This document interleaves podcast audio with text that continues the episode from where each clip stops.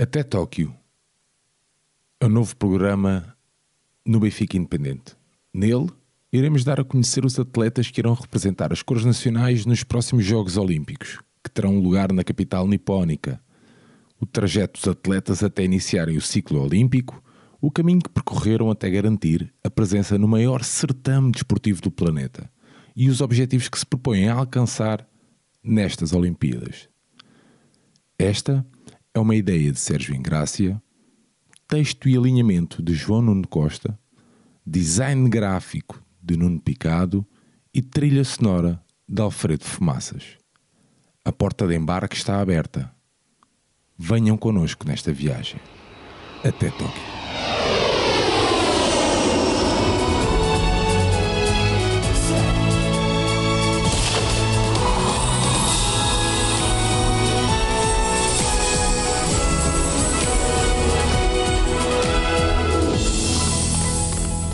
Olá a todos, sejam bem-vindos a mais um episódio do nosso programa Até Tóquio. Então, o nosso programa que nos levará até o maior certame desportivo do planeta. Comigo, Sérgio Engrácia, tenho sempre o meu copiloto, o meu companheiro de viagem, o meu amigo João Nuno. Olá, João, bem-vindo.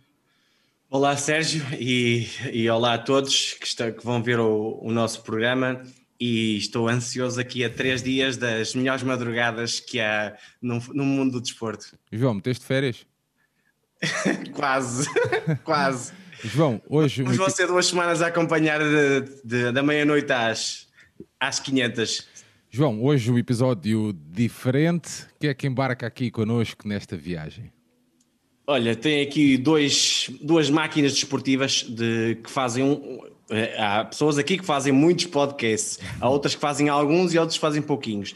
Mas o Rui Silva e o Pedro Varela, que estão aqui connosco, são duas pessoas que eu admiro muito pelo Tocha Olímpica, que fazem eh, podcast que acompanho desde o momento inicial, porque é, é brutal, é a história do desporto. São duas pessoas, como eu costumo dizer, que amam verdadeiramente o desporto e, uh, e dão-nos lições de história, conhecimento Pá, e é com estas pessoas que eu gosto de debater, que eu gosto de falar de desporto, e nada melhor que os Jogos Olímpicos para nos juntarmos e falarmos um bocadinho aqui da, da prestação portuguesa, da, das expectativas para a prestação portuguesa e também de alguns seres humanos fabulosos, autênticos heróis da, do desporto que, que vão estar de certeza em grande no, em Tóquio 2021. Muito bem, vamos, vamos começar então por um amigo nosso que já cá teve, né? no outro segmento que nós temos, Pedro Varela. Olá, Varela, meu Viva. amigo, boa noite, boa noite ou boa tarde, bom dia. Boa tarde, quando eu ouvir, exato, ou madrugada, isto agora, pode, pode ouvir a qualquer altura. Obrigado por teres aceito aqui o convite, pai, estás aqui à conversa connosco. Também é bom uh, ires aparecendo aqui para, para darmos outra visão do desporto, que está tão, a discussão é está tão crispada, não é? Exato. Atualmente. Mas obrigado, Pedro, por estás aqui obrigado connosco. Obrigado pelo convite. E agora, o nosso segundo convidado, faltava fazer este meu visto na minha wishlist. Se já cumpri, se já fiz isso com o Varela, já tenho com o Nuno, ou com o João Nuno, já tive com o Rui Malheiro. Faltava-me o Rui Silva, pá, o homem com quem eu fartei-me de conversar e nunca tinha tido hipótese de estar aqui à, à mesa, vá, à conversa, num conteúdo, seja ele qual for. Rui, bem-vindo, pá.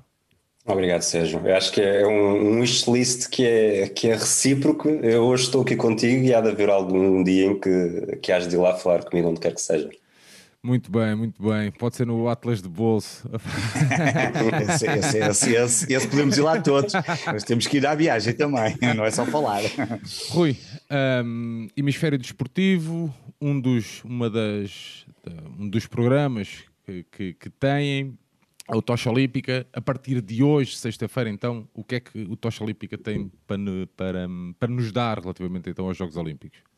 O Tocha Olímpica faz parte do, do esqueleto inicial do hemisfério desportivo, que nasceu praticamente há, em julho de 2019, portanto praticamente há dois anos, e acho que só agora é que se vai concretizar verdadeiramente aquilo que nós estávamos à espera, que era que chegássemos a uns Jogos Olímpicos e pudéssemos estar ali uh, com férias tiradas ou sem férias tiradas, mas uh, do início ao fim eh, eu acho que no início a ideia é sempre papar todas as finais e tudo aquilo que se pode fazer, eh, mesmo depois o cansaço acumule, mas temos mais ou menos uma estrutura à semelhança do que fizemos para o Matraquilhos com a coleção Europa-América. Eh, vamos ser quatro desta vez, eu, o Pedro Fragoso, que tivemos no Matraquilhos, o Pedro Varela e a Sara Samaxan.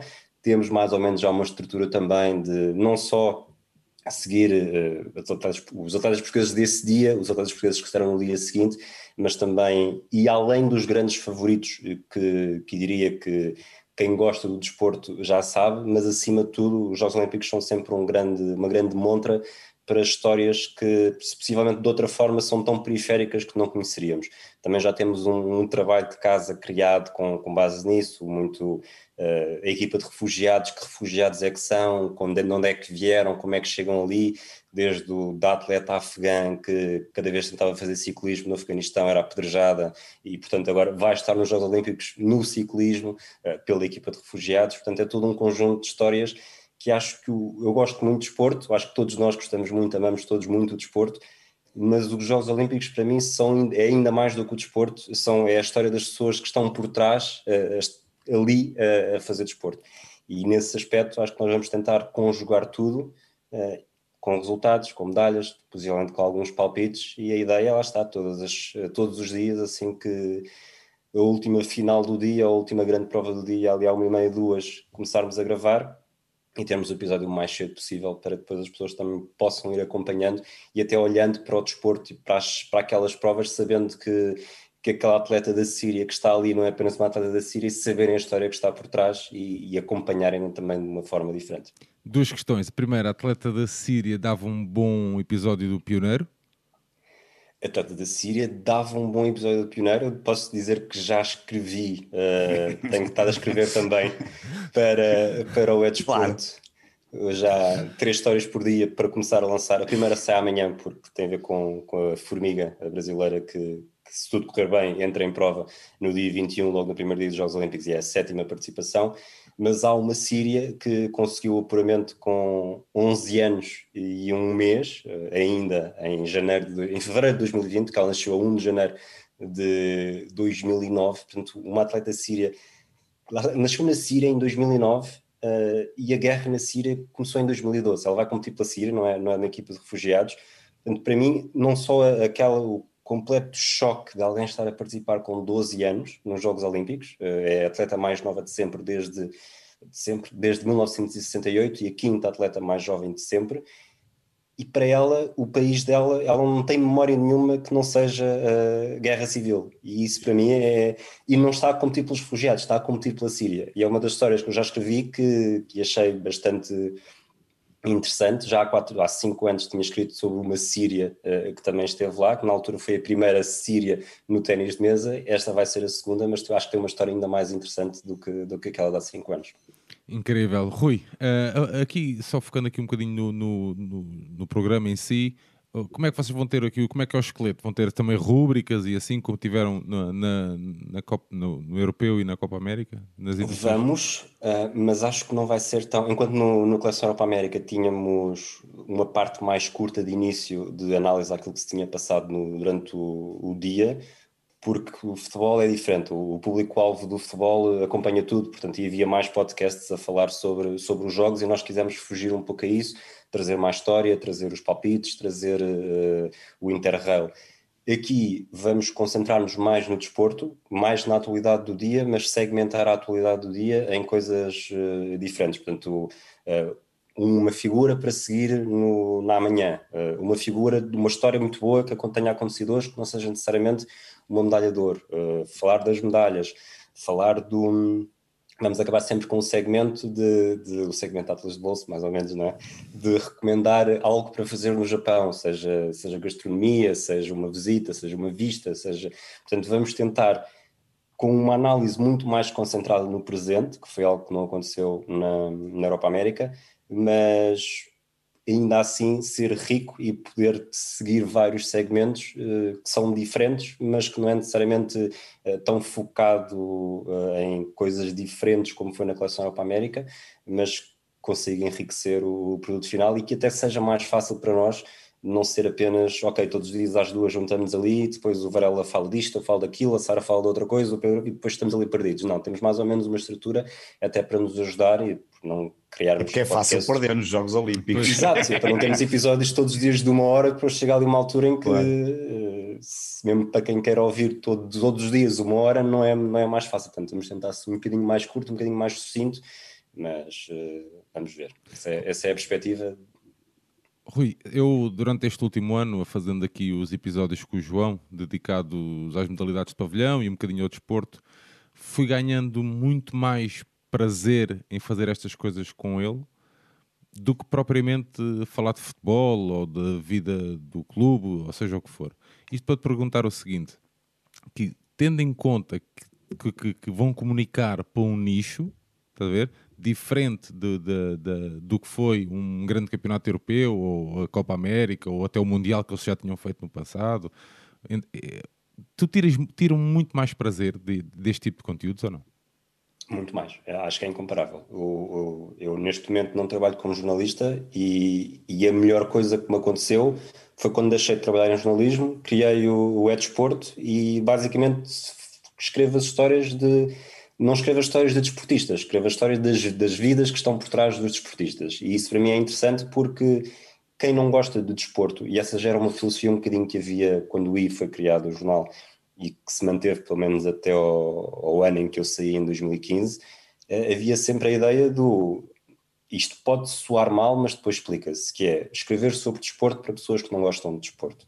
No sentido de o, o meu vizinho do lado pode não saber nada sobre ténis de mesa e não gosta de ténis de mesa porque nem sequer gosta de desporto. Mas voltando à mesma história, provavelmente sabe esta história de uma, de uma Síria que, que, para ela a vida é a guerra civil e tudo mais, ou mesmo da Afegã que, que era apedrejada quando fazia ciclismo na rua e agora está nos Jogos Olímpicos. Acho que esse aspecto é tornar o desporto interessante e agradável, até para quem não liga muito ao desporto. Portanto, pegar nestas, nestas histórias e nestas curiosidades, nestas coincidências, às vezes, conseguem criar a ponte para que toda a gente, que nós, nós eh, gostamos, ou pelo menos nós sentimos uma maior atração com coisas que nos identificamos se nós conseguimos trazer o espelho de, de alguém que, que, vimos, provavelmente estamos a ver pela primeira vez, quando vemos o, a lista de, de, participantes numa, numa bateria de, seja de surf, seja de atletismo, seja de natação, às vezes até só a bandeira, ou lembro-me quando era pequeno, a bandeira era engraçada, o nome era engraçado, e essas pequenas coisas às vezes podem nos fazer torcer por essa, por essa pessoa sem sabermos minimamente o que é que se está ali a passar. No final há uma classificação e sabemos que ela ficou em primeira, em último, seja o que for, mas criamos aquela ligação. Aqui damos um passo um bocadinho mais em frente porque estamos a contar a vida de uma pessoa, a vida de alguém que, que teve uma lesão e que achava que já não ia conseguir nunca mais competir e depois, na verdade, a pandemia até veio ajudar e um ano depois já tem possibilidade de participar. Portanto, são todos, todos histórias que nós todos tivemos a vida em suspenso com a pandemia e provavelmente estamos a fazer coisas este ano que não teríamos conseguido fazer no ano passado. Portanto, se, quando vemos uma atleta que tem essa história de vida também, sentimos identificados. Portanto, eu acho que o, a identificação neste papel que é mais narrativa, como nós, eh, como o Fragoso então, desde que pegou nisso num, numa expressão minha que nunca mais parou, é, é essa narrativa que não é tanto necessariamente jornalística, mas que é de contar uma história, de contar uma história com prazer para quem a ouça ou leia eh, também consiga sentir um bocadinho desse prazer e sentir essa ligação com uma atleta que de outra forma eh, seria, isto em duas semanas dos Jogos Olímpicos, passa tudo a correr, hum, que nós vamos tentar fazer também, e temos um fecheiro Excel já enorme, é tentar abrandar o tempo para conseguir aproveitar e desfrutar, para não estar no próprio dia, o que é que vai acontecer hoje, temos este, este aquilo, já temos o máximo possível de trabalho feito para que, ok, neste dia já sabemos que vai ser isto. Portanto, aproveitar ao máximo cada minuto de Jogos Olímpicos e tentar partilhar isso com as pessoas que, que nos ouvem, ou que leem, ou que, ou que estão a ver connosco. Muito bem. pequeno fecheiro de Excel, ele não é bem um pequeno fecheiro de Excel, é uma, é uma obra trabalhada pelo Rui e pelo Fragoso de uma forma absolutamente notável, com os destaques todos que ele acabou de dizer, porque eu tenho o fecheiro aqui aberto, com tudo ali calendarizado por dias, quais, é, quando é que vai acontecer, qual é a observação relativa, quando ele fala da enda, a zaza, no ténis de mesa, tudo ali direito, pois com os portugueses todos, se é a primeira vez que entram nos Jogos Olímpicos, qual é a classificação, com a data, por ordem, para ninguém se perder, porque ele já fez o trabalho para mim passar a perfeito, portanto ele e o Fragoso já estão, e depois todos os calendários das finais, estão todos ordenados, portanto eu tenho aqui, eu prefiro vir aqui do que ir ao site dos Jogos Olímpicos, porque eu sei perfeitamente, ainda no outro dia um amigo meu me disse, então qual é o primeiro, no primeiro qual, qual é o primeiro dia das finais? E eu mandei-lhe um print screen do fecheiro que eles olha, está aqui, é muito melhor que ir ao site de coisa, teres que procurar a modalidade da modalidade. Até porque te digo, Varela, o site e a app não são nada especial. Não, a app por acaso tem uma vantagem agora, porque a app já está preparada para dar por dias e por coisas on, live, que também já vai acontecer no site, e já dá para. Mas o cheirinho já está aqui todo e é uma maravilha que uma pessoa não se perde mesmo, porque é como o Rui dizia. É melhor que é do muito, mundo. É mesmo, e é muito fácil perdermos nos Jogos Olímpicos, e como ele dizia, uma vez ali todos a falarmos no, no grupo, é, é pá, podes-te esquecer, no meio disto tudo, de qualquer coisa que tu querias lembrar e que querias assistir, e portanto ali dificilmente vais esquecer. Eu tenho a certeza que eles não se vão esquecer. Eu vou-me esquecer de certeza, porque eu não meti férias e, e vou estar em modo zombie, mas eles não se vão esquecer de certeza, tenho a certeza. Varela, tu que também és uma pessoa que tem, pá, tem és a pessoa com mais podcasts e não, variedade é de podcasts. Mas tu sentes que aqui tu tiras muito mais para isto, sabes Sim. que quando de clubes e futebol, Sim, principalmente, claro. é tudo uma cambada de chalupas.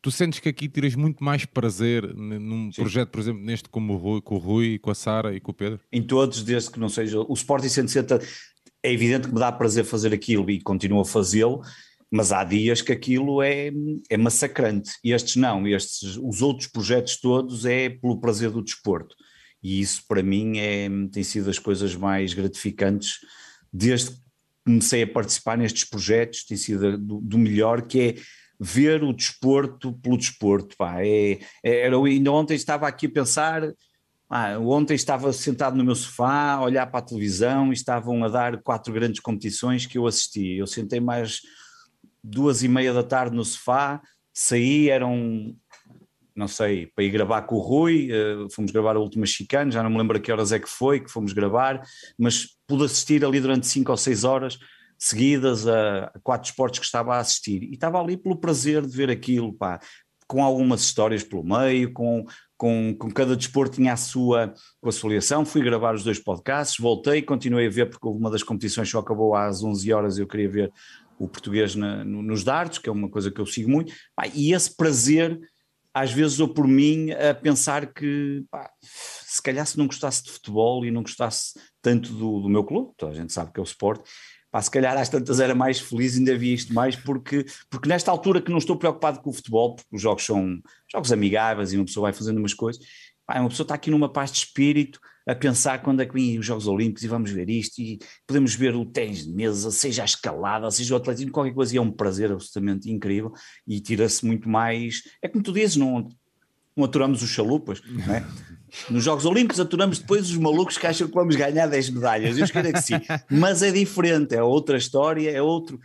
Um, mas o prazer de ver a competição em si, e então como eu faço os outros projetos, nomeadamente o Desconto Tempo, que é um dos projetos que eu mais adoro. O Tocha Olímpico é um projeto fantástico. Por, por tudo aquilo que o Rui as histórias conta, pela moderação do Fragoso, porque eu só lá fui falar dos portugueses e era fácil fazer, não, não tinha trabalho nenhum mas o descontempo dá muito prazer, porque eu, por exemplo, não via ciclismo já há muito tempo, voltei a ver por causa do descontempo, por causa do Fragoso, por causa do Pogachar, por causa de, do Rui falar e chateá-lo por causa do Pogachar e do ciclismo. e eu este ano voltei a ver a Volta à França e vi praticamente tudo, e dei por mim ontem a fazer uma coisa que provavelmente se calhar aqui há três meses ou um mês atrás não fazia, que era comentar com o Rui sobre a Volta à França, sobre o que vi, o que me entusiasmou, e longe de mim estar, porque é, é eu, é como o Rui diz muitas vezes e o Fragoso, quando vamos gravar eu vou sempre às vezes, olha que eu não vi tudo, olha que cuidado que eu não pá, nós não estamos aqui como especialistas, estamos aqui como adeptos, adeptos que assistem a modalidade. O, o programa do Tocha Olímpica que se vai fazer a partir de sexta-feira, no meu ponto de vista, é nós enquanto adeptos do que vamos ver, pá, não somos não somos o entendido que sabe as marcas todas de cor, Pá, e no entanto está aí, eu partilhei no outro dia o documento, são 490 e tal páginas com todas as marcas do atletismo. É impensável de sabermos aquilo tudo e estar a pensar nos 100 metros se aquele fez o melhor. Não, pá, é pelo prazer de assistir aquilo e dizer, pá, foi espetacular, adorei ver aquela prova de 100, como adorei ver a prova do BMX freestyle ou outra coisa qualquer Sky Brown no, skate, no skateboard, para falar de miúdos de 13 anos, já que estamos aqui a falar da mais nova atleta britânica, e isso é, é que é interessante. Eh, e por isso, respondendo à tua pergunta, aqui no final, sim, muito mais prazer, porque não há aquela pressão de ter que, do, do, do que nós vivemos, e nós em off estávamos a falar disso, daquela lógica de pá, o clube, tu sentes o clube como sendo teu e portanto, como sentes como sendo teu, quando lhe fazem qualquer coisa má, tu entras numa, numa dimensão completamente diferente. Aqui não, aqui é o prazer do desporto, completamente. Muito bem, excelente aqui introdução com o Pedro e com o Rui. João, vamos começar então aqui no nosso alinhamento, vá. Podia acabar já, já. Podia acabar já. Aliás, a conversa podia ser só, o episódio podia ser só uma conversa sim, aqui sim. Um, com eles. Mas não, vamos usar aqui o, as letras do abecedário como muleta, começando então com o handball. João, dando descanso aqui ao Pedro e ao Rui agora uns minutinhos. O que é que perspectivas aqui para a nossa equipe? Olha só, Sérgio, deixa-me só dizer antes de irmos às modalidades propriamente ditas, os objetivos do comitê são duas medalhas, 12 finalistas, top 8 e 26 semifinalistas, chamemos-lhe o top 16, pronto, algumas modalidades podem não ser os 16, mas chamemos assim, eu acho que são objetivos completamente ponderáveis, bem ponderados e, e, e, não é facilmente atingíveis, porque não há nada fácil em termos de Jogos Olímpicos, mas são objetivos atingíveis, ou seja, temos atletas para isto, temos uma delegação de 92 atletas que podem conseguir isto, sendo que a delegação de 92 atletas é a segunda maior de sempre, atrás da Atalanta, Atalanta foi creio que 106, 107 atletas, mas esta é a maior feminina, e isso já, uh, aquela questão da igualdade de, de géneros, o feminino creio que leva 36 atletas e é a maior de sempre. Só de dar aqui, aqui a questão, nós fomos a, o décimo país a aderir ao movimento olímpico, Uh, e, e, so, e estreámos os Jogos Olímpicos em 1912. Somos, somos a 18 uh, nação mais assídua nesta prova. Ao todo, para as pessoas perceberem, conquistamos 24 medalhas são apenas quatro ouros e os quatro no atletismo, para as pessoas perceberem que não é, não é nenhum país que os Estados Unidos, num, numa edição dos Jogos Olímpicos, são 124, se calhar. Eh, nós é 24 em toda a história dos Jogos Olímpicos. Por isso, cada medalha é uma festa, uma festa boa e é uma, uma dificuldade máxima para Portugal. E deixa-me dar aqui só o, o destaque de creio que foi em Los Angeles, em Atena 2004, que foi eh, o maior número de medalhas, que foram três, eh, os, os Jogos Olímpicos que tivemos mais e nestes Jogos Olímpicos vão-se estrear quatro modalidades: karaté, escalada, skate e surf. Se não é assim, Varela que me. É isso, e depois há mais o basquetebol 3x3 também Exato, e o regresso do softball. São, na realidade, são quatro novas e, e seis duas, com dois regressos. Exato. Regresso e nova no sentido que o basquetebol não é novo, mas há o 3x3. E estamos a falar da 32 Olimpíada. Quanto ao handball propriamente dito, Sérgio, eh, nós calhamos. Primeiro, eh, eh, já falei aqui durante todos os episódios, quando aconteceu isso, até com um, um áudio bonito de se ver.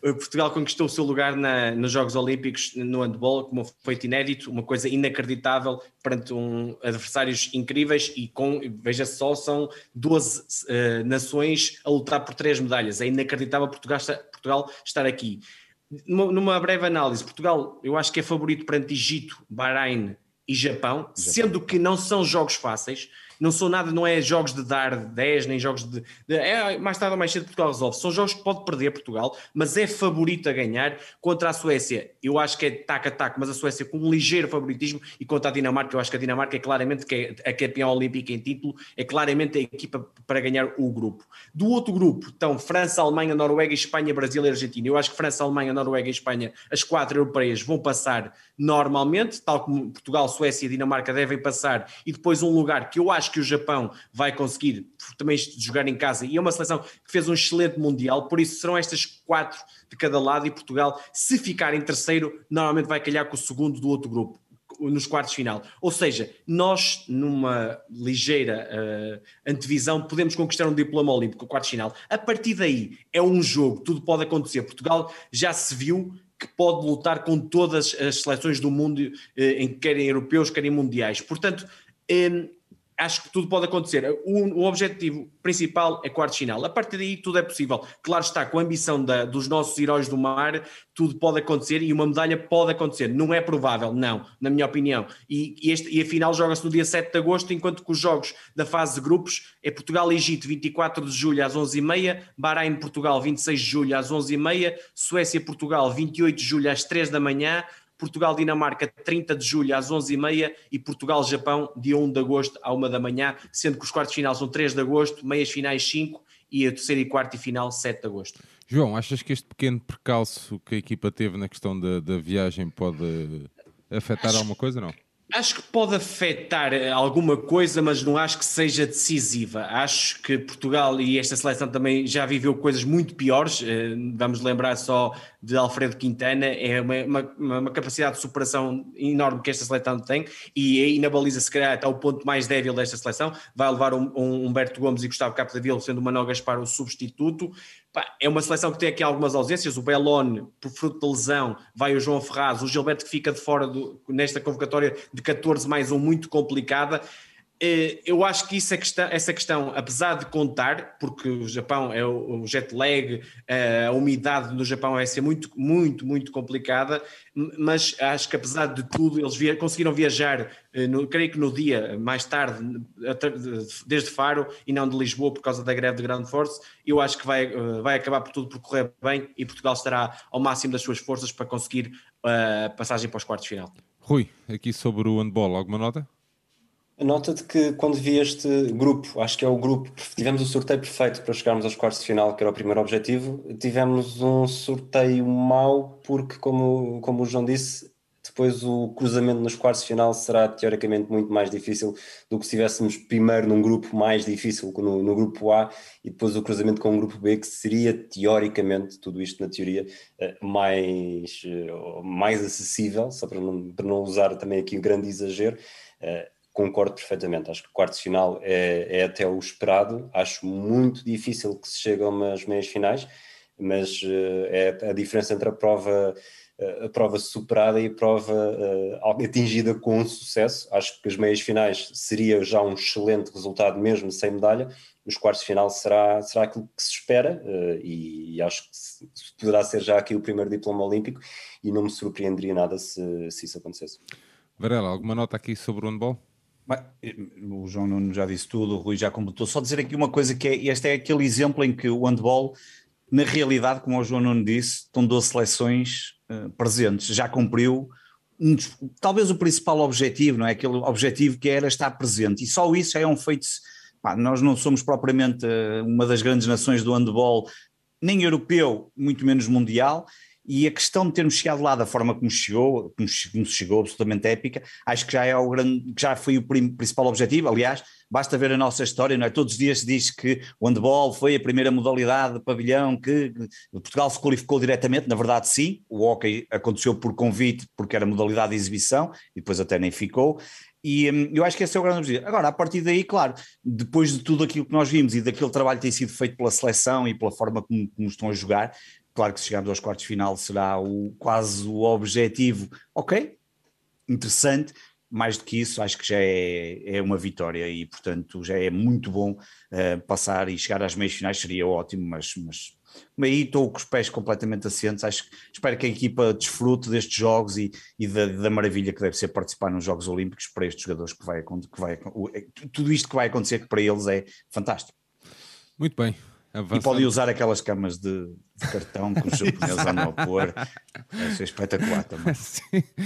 Avançamos então aqui para o atletismo masculino. João Vieira, 50 km de marcha. Pedro Pichard, Nelson Évora, Tiago Pereira, Francisco Belo, Carlos Nascimento, Ricardo dos Santos. Rui, uh, destaques aqui no atletismo masculino. Acho que o destaque mais, mais óbvio e é provavelmente o maior candidato português às medalhas é o Pedro Paulo Pichard no triplo salto. Acho que a partir do momento em que pode competir por Portugal, há de ser favorito em, em todas as provas que participa.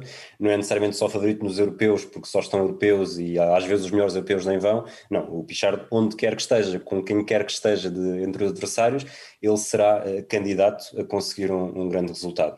A partir daí, sinceramente, não vejo, mesmo para, para finalistas e diplomas, não vejo necessariamente um cenário muito simples. Não quer dizer que não possa acontecer. Uh, historicamente, mais na marcha feminina do que na marcha masculina, uh, temos, costumamos ter aqueles resultados ali entre o quinto e o oitavo.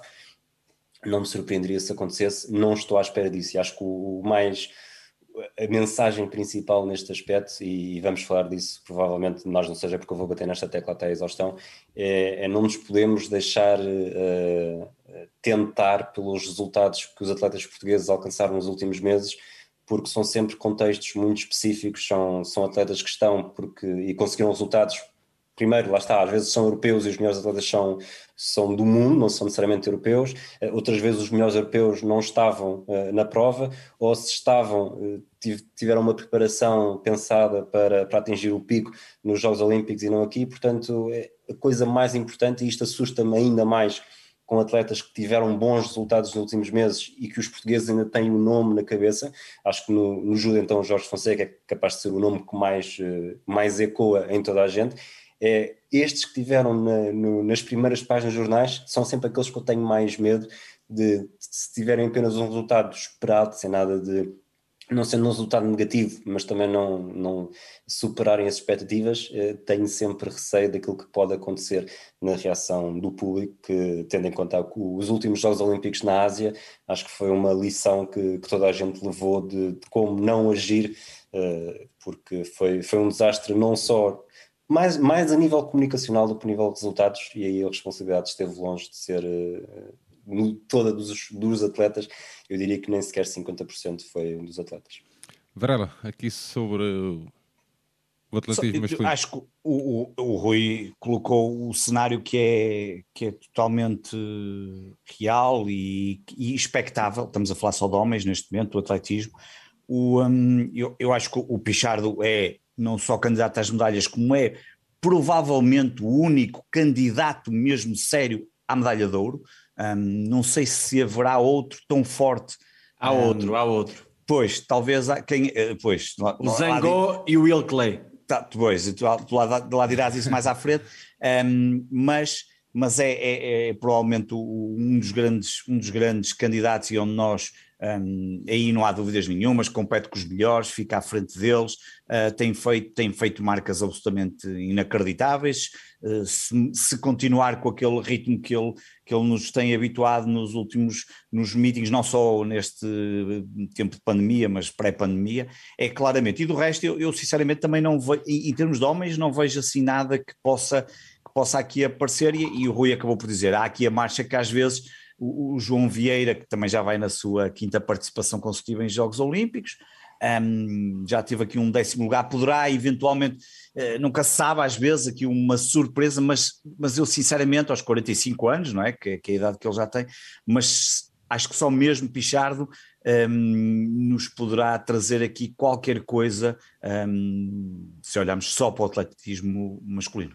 João, compartilhas esta opinião? Sim, claramente. Deixa-me só dar aqui um bocadinho uma análise de cada um. O João Vieira vai participar nos 50 km de março. Ele tem o 13 melhor tempo. São, creio que, 60 participantes.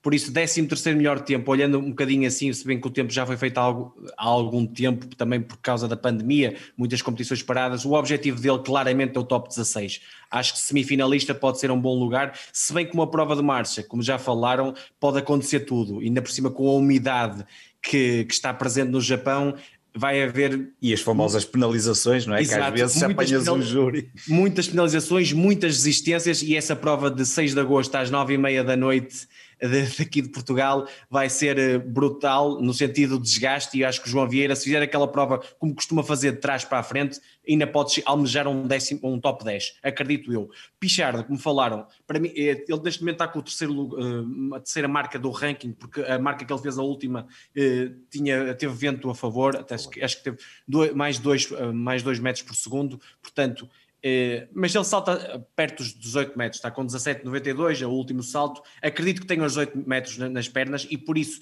chegando aos 18 metros, eu acho que ele, o, o Zango, como estava a falar, e o Will Clay são os três grandes favoritos. O Will Clay é mais irregular e falta aqui um atleta que se lesionou gravemente, chamado Christian Taylor, dos Estados Unidos, que para mim esse era o grande favorito. E sem o Christian Taylor, abre-se aqui o campo para estes três. Eu acho que se o Pichar não conseguir uma medalha, é uma desilusão. Aqui, neste caso, para mim é. E as pessoas temos, temos ser claros, porque as, o, o, mérito que ele tem não é só conquistar o europeu, é o mérito que ele tem ao longo dos vários anos a ser vice-campeão do mundo e tudo mais. Vai lutar pela medalha e eu acho que aqui teremos uma medalha. Obviamente, tem que fazer a qualificação, que às vezes é muito mais difícil do que a própria final, marca de qualificação e depois a, final. Nelson Évora e o Tiago Pereira no triplo salto tem marca, o Nelson Évora já não faz marcas há muito tempo, é um, um, grandíssimo atleta, um atleta de referência, um campeão olímpico, campeão de tudo e mais alguma coisa, mas hoje em dia se for à final, coisa que eu já não acredito se calhar, porque não tem praticamente marcas hoje em dia já será muito bom para ele. E o Tiago Pereira, que tem vindo a surpreender, fez 17-11 há muito pouco tempo e está num nível que pode, num dia bom, correndo mal a alguns atletas, podendo chegar a uma final olímpica. Não seria nada de. Era surpreendente, mas não seria um escândalo. Eu acho que a evolução do Tiago Pereira pode acontecer isto, apesar de não ser esse o seu objetivo. Acho que o objetivo é bater o recorde pessoal. A prova vai ser a qualificação 3 de agosto à 1 da manhã e a final no dia 5 de agosto às 3 eh, à 1 da manhã, a qualificação e às 3 da manhã a final, onde saltam os todos. João, desculpa, deixa-me só dizer uma coisa. Tu falaste do, do Christian Taylor e foi logo a cantainha na cabeça. Ele é bicampeão olímpico, foi em 2012 e em 2016 mas não é apenas bicampeão olímpico, porque ele teve uma lesão grave e mudou o salto, a perna de salto. Portanto, ele foi campeão sim, em 2012 sim, sim, a fazer a chamada com uma perna e em 2016 a fazer a chamada fazer com, outra. outra perna. Portanto, é, é mais um caso de um, de um, atleta e de uma história que está por trás em que nós nos identificamos, identificamos, salvo seja, mas que, percebemos e... a dificuldade, alguém tem de mudar radicalmente e... para continuar no topo quem está por dentro do atletismo sabe que isso é inacreditavelmente difícil fazer, não é, não há, é, um, é, é um sobre-humano a fazer uma coisa dessas e a conseguir o mesmo nível, que isso ainda é mais incrível. Francisco Belo, só Sérgio, eh, ele lançou este ano, creio que 21-28, tem a vigésima marca entre os 32 participantes. Eu acho que podemos ter aqui um finalista, já seria algo fantástico, mas o, o, o objetivo dele tem que ser bater o recorde nacional do Tsanco, creio que é 21, 57, 56 e, portanto, o Francisco Belo, se conseguir bater o recorde nacional, pode ter uma, uma, uma, uma, oportunidade para chegar à final. Vai ser muito difícil porque o peso, então, com os americanos e tudo mais, é, é demolidor. Temos aqui marcas acima dos 22 e até acima dos 23. Algo inacreditável. O, a qualificação vai ser às 11h15 e meio-dia e 40 do dia 3 de agosto e a final às 3 e 5 da manhã do dia 5 de agosto. Aliás, Car... no peso, o recorde do mundo foi batido Sim, Ryan Krauser. o Ryan Krauser, exatamente. Sim, é, até logo aí um, é outra, outro universo completamente fora. De, é uma coisa extraordinária. Realmente. Nos 100 metros, eh, o Carlos Nascimento, eh, o objetivo dele, eh, ele tem 57 tempo nos 90 e tal participantes, tem, é uma prova com vários convidados, lá está. os refugiados também às vezes são convidados para aqui. Essas nações mais pequenas normalmente são convidadas para este tipo de provas, principalmente nos 100 metros. O objetivo dele é bater o recorde dele, pessoal, 10-13, creio que de 2018. Passar uma ronda já era muito bom, eu acredito que nem isso vai conseguir, é muito difícil porque é uma prova não, não está na Europa, esta prova está muito fora da Europa e conseguir passar uma ronda já era brutal às meias finais, mas eu não acredito. Primeira ronda será 31 de julho, das 11h45 às 12h37, uh, são sete séries, meias finais 1 de agosto das 11, às 11h15 e, às 11, às, e até às 11h31, são três meias finais e a final é dia 1 de agosto às 13h50. O último, no masculino, Ricardo Santos, nos 400 metros, também está muito fora de forma, eh, mesmo aqui a nível nacional está longe de conseguir boas marcas. Eh, o objetivo dele podia ser tentar o recorde nacional de 45-14, coisa que eu não acredito, ele tem estado muito longe disso, pá, e dificilmente passará da primeira ronda, que será no dia 1 de agosto, das 12h45 às 13h25, as seis séries dos 400 metros, uma prova onde foi batido o recorde do mundo nos últimos Jogos Olímpicos, pelo Van Irk da, da África do Sul, que é, é um outro atleta fabuloso, e as meias finais serão no dia 2 de agosto das 12, 12 e 5 até às 12 e 21, três meios finais e final no dia 5 de agosto às, às 13 horas. Ou seja, deixa-me só botar aqui uma coisa, ao João Nuno, há bocado quando tu dizias do ouro, estavas a te referir a ouro português ou ouro no triplo? Ouro quando eu disse que o Pichardo era o único candidato a ouro português, tu acreditas que há mais candidatos a ouro português? Acho, acredito, acredito. Ah, ok. Pronto, é que eu tinha, fiquei na dúvida se estava, achavas que era português ou se era no triplo salto além do Pichardo, ok. Se okay. calhar não com tanta força, okay, okay, mas acredito. Está bem, estou curioso. Está bem, está bem, está bem. Muito bem. Varela, começamos agora então por ti, a nossa equipa eh, feminina de atletismo. Em que destaques é que.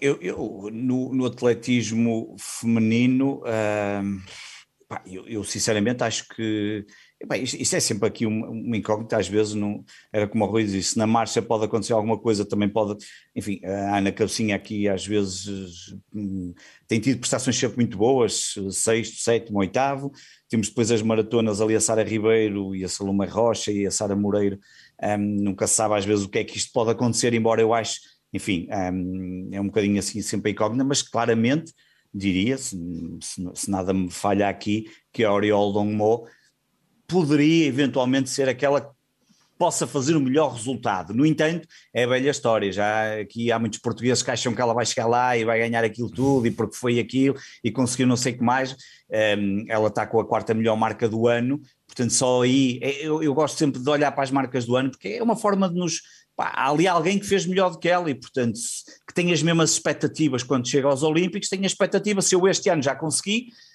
portanto, eu tenho esta expectativa, qualquer atleta chega aos Jogos Olímpicos, como o João, há muitos atletas que chegam lá para tentar fazer as suas melhores marcas pessoais, e esse é o principal objetivo, aqueles que não conseguem chegar a finais, é a meias finais, é superar isso, e todos eles querem se superar, seja a este nível, seja ao nível, por exemplo, da Oriol Dongmok, que eu imagino que ela quererá superar-se e tentar, eu acho que ela é provavelmente a nossa melhor esperança. Agora, eh, se vai dar para chegar à medalha, eu aí eu prefiro pensar que se chegar seria um feito espetacular, inacreditável. Acho que é preciso que alguém falhe das mais das principais para ela lá para ela conseguir isso, mas seria fantástico. Acho que a Patrícia Mamona eu, eu, eu, eu acho que eu, eu espero estar completamente errado nestas coisas, mas, mas, mas acho que não vai ser nada fácil também. Acho, acho que o, o João Nuno há pouco falou disto que é muito importante. Na prova do triplo, às vezes, e nós já tivemos a Naide Gomes, um problema que é passar a qualificação. A qualificação é. Era a principal é um, favorita. É um, é, exatamente, era, toda a gente achava que ela ia ganhar o ouro. Pá, é uma tormenta para os atletas porque falhas o primeiro salto ou não consegues depois a seguir fazer um salto que te qualifique, que fiques ali na corda bamba e tu entras ali para um terceiro salto completamente pá, em pânico e depois faz o que fez a Naide Gomes, os salvos passinhos e aquilo correu tudo mal. Um, e portanto, eu acho que a Patrícia Mamona vai se focar, obviamente, e mesmo a Evelise Veiga, não, sei se, se, terá capacidade para se qualificar para a final, mas a Patrícia Mamona, claro, tentará o melhor que, que, que é o seu objetivo, é chegar, obviamente, o, o, mais longe possível, mas eu sinceramente. Eu só acho que a Oriol Longmoy que poderá fazer aqui qualquer coisa mais.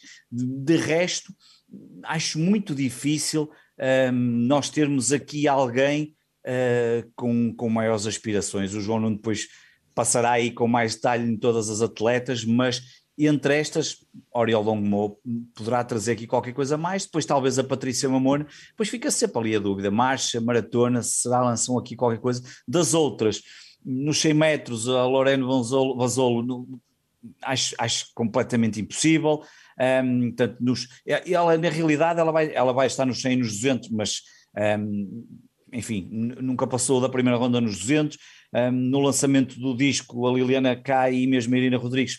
Enfim, acho que também vai ser. Eu acho que aqui estes atletas vão se tentar um, superar, fazer as suas marcas, as suas melhores marcas, mas acho difícil um, chegarem ao nível do que possa conseguir o Oriol Longmo. Oriol Longmo.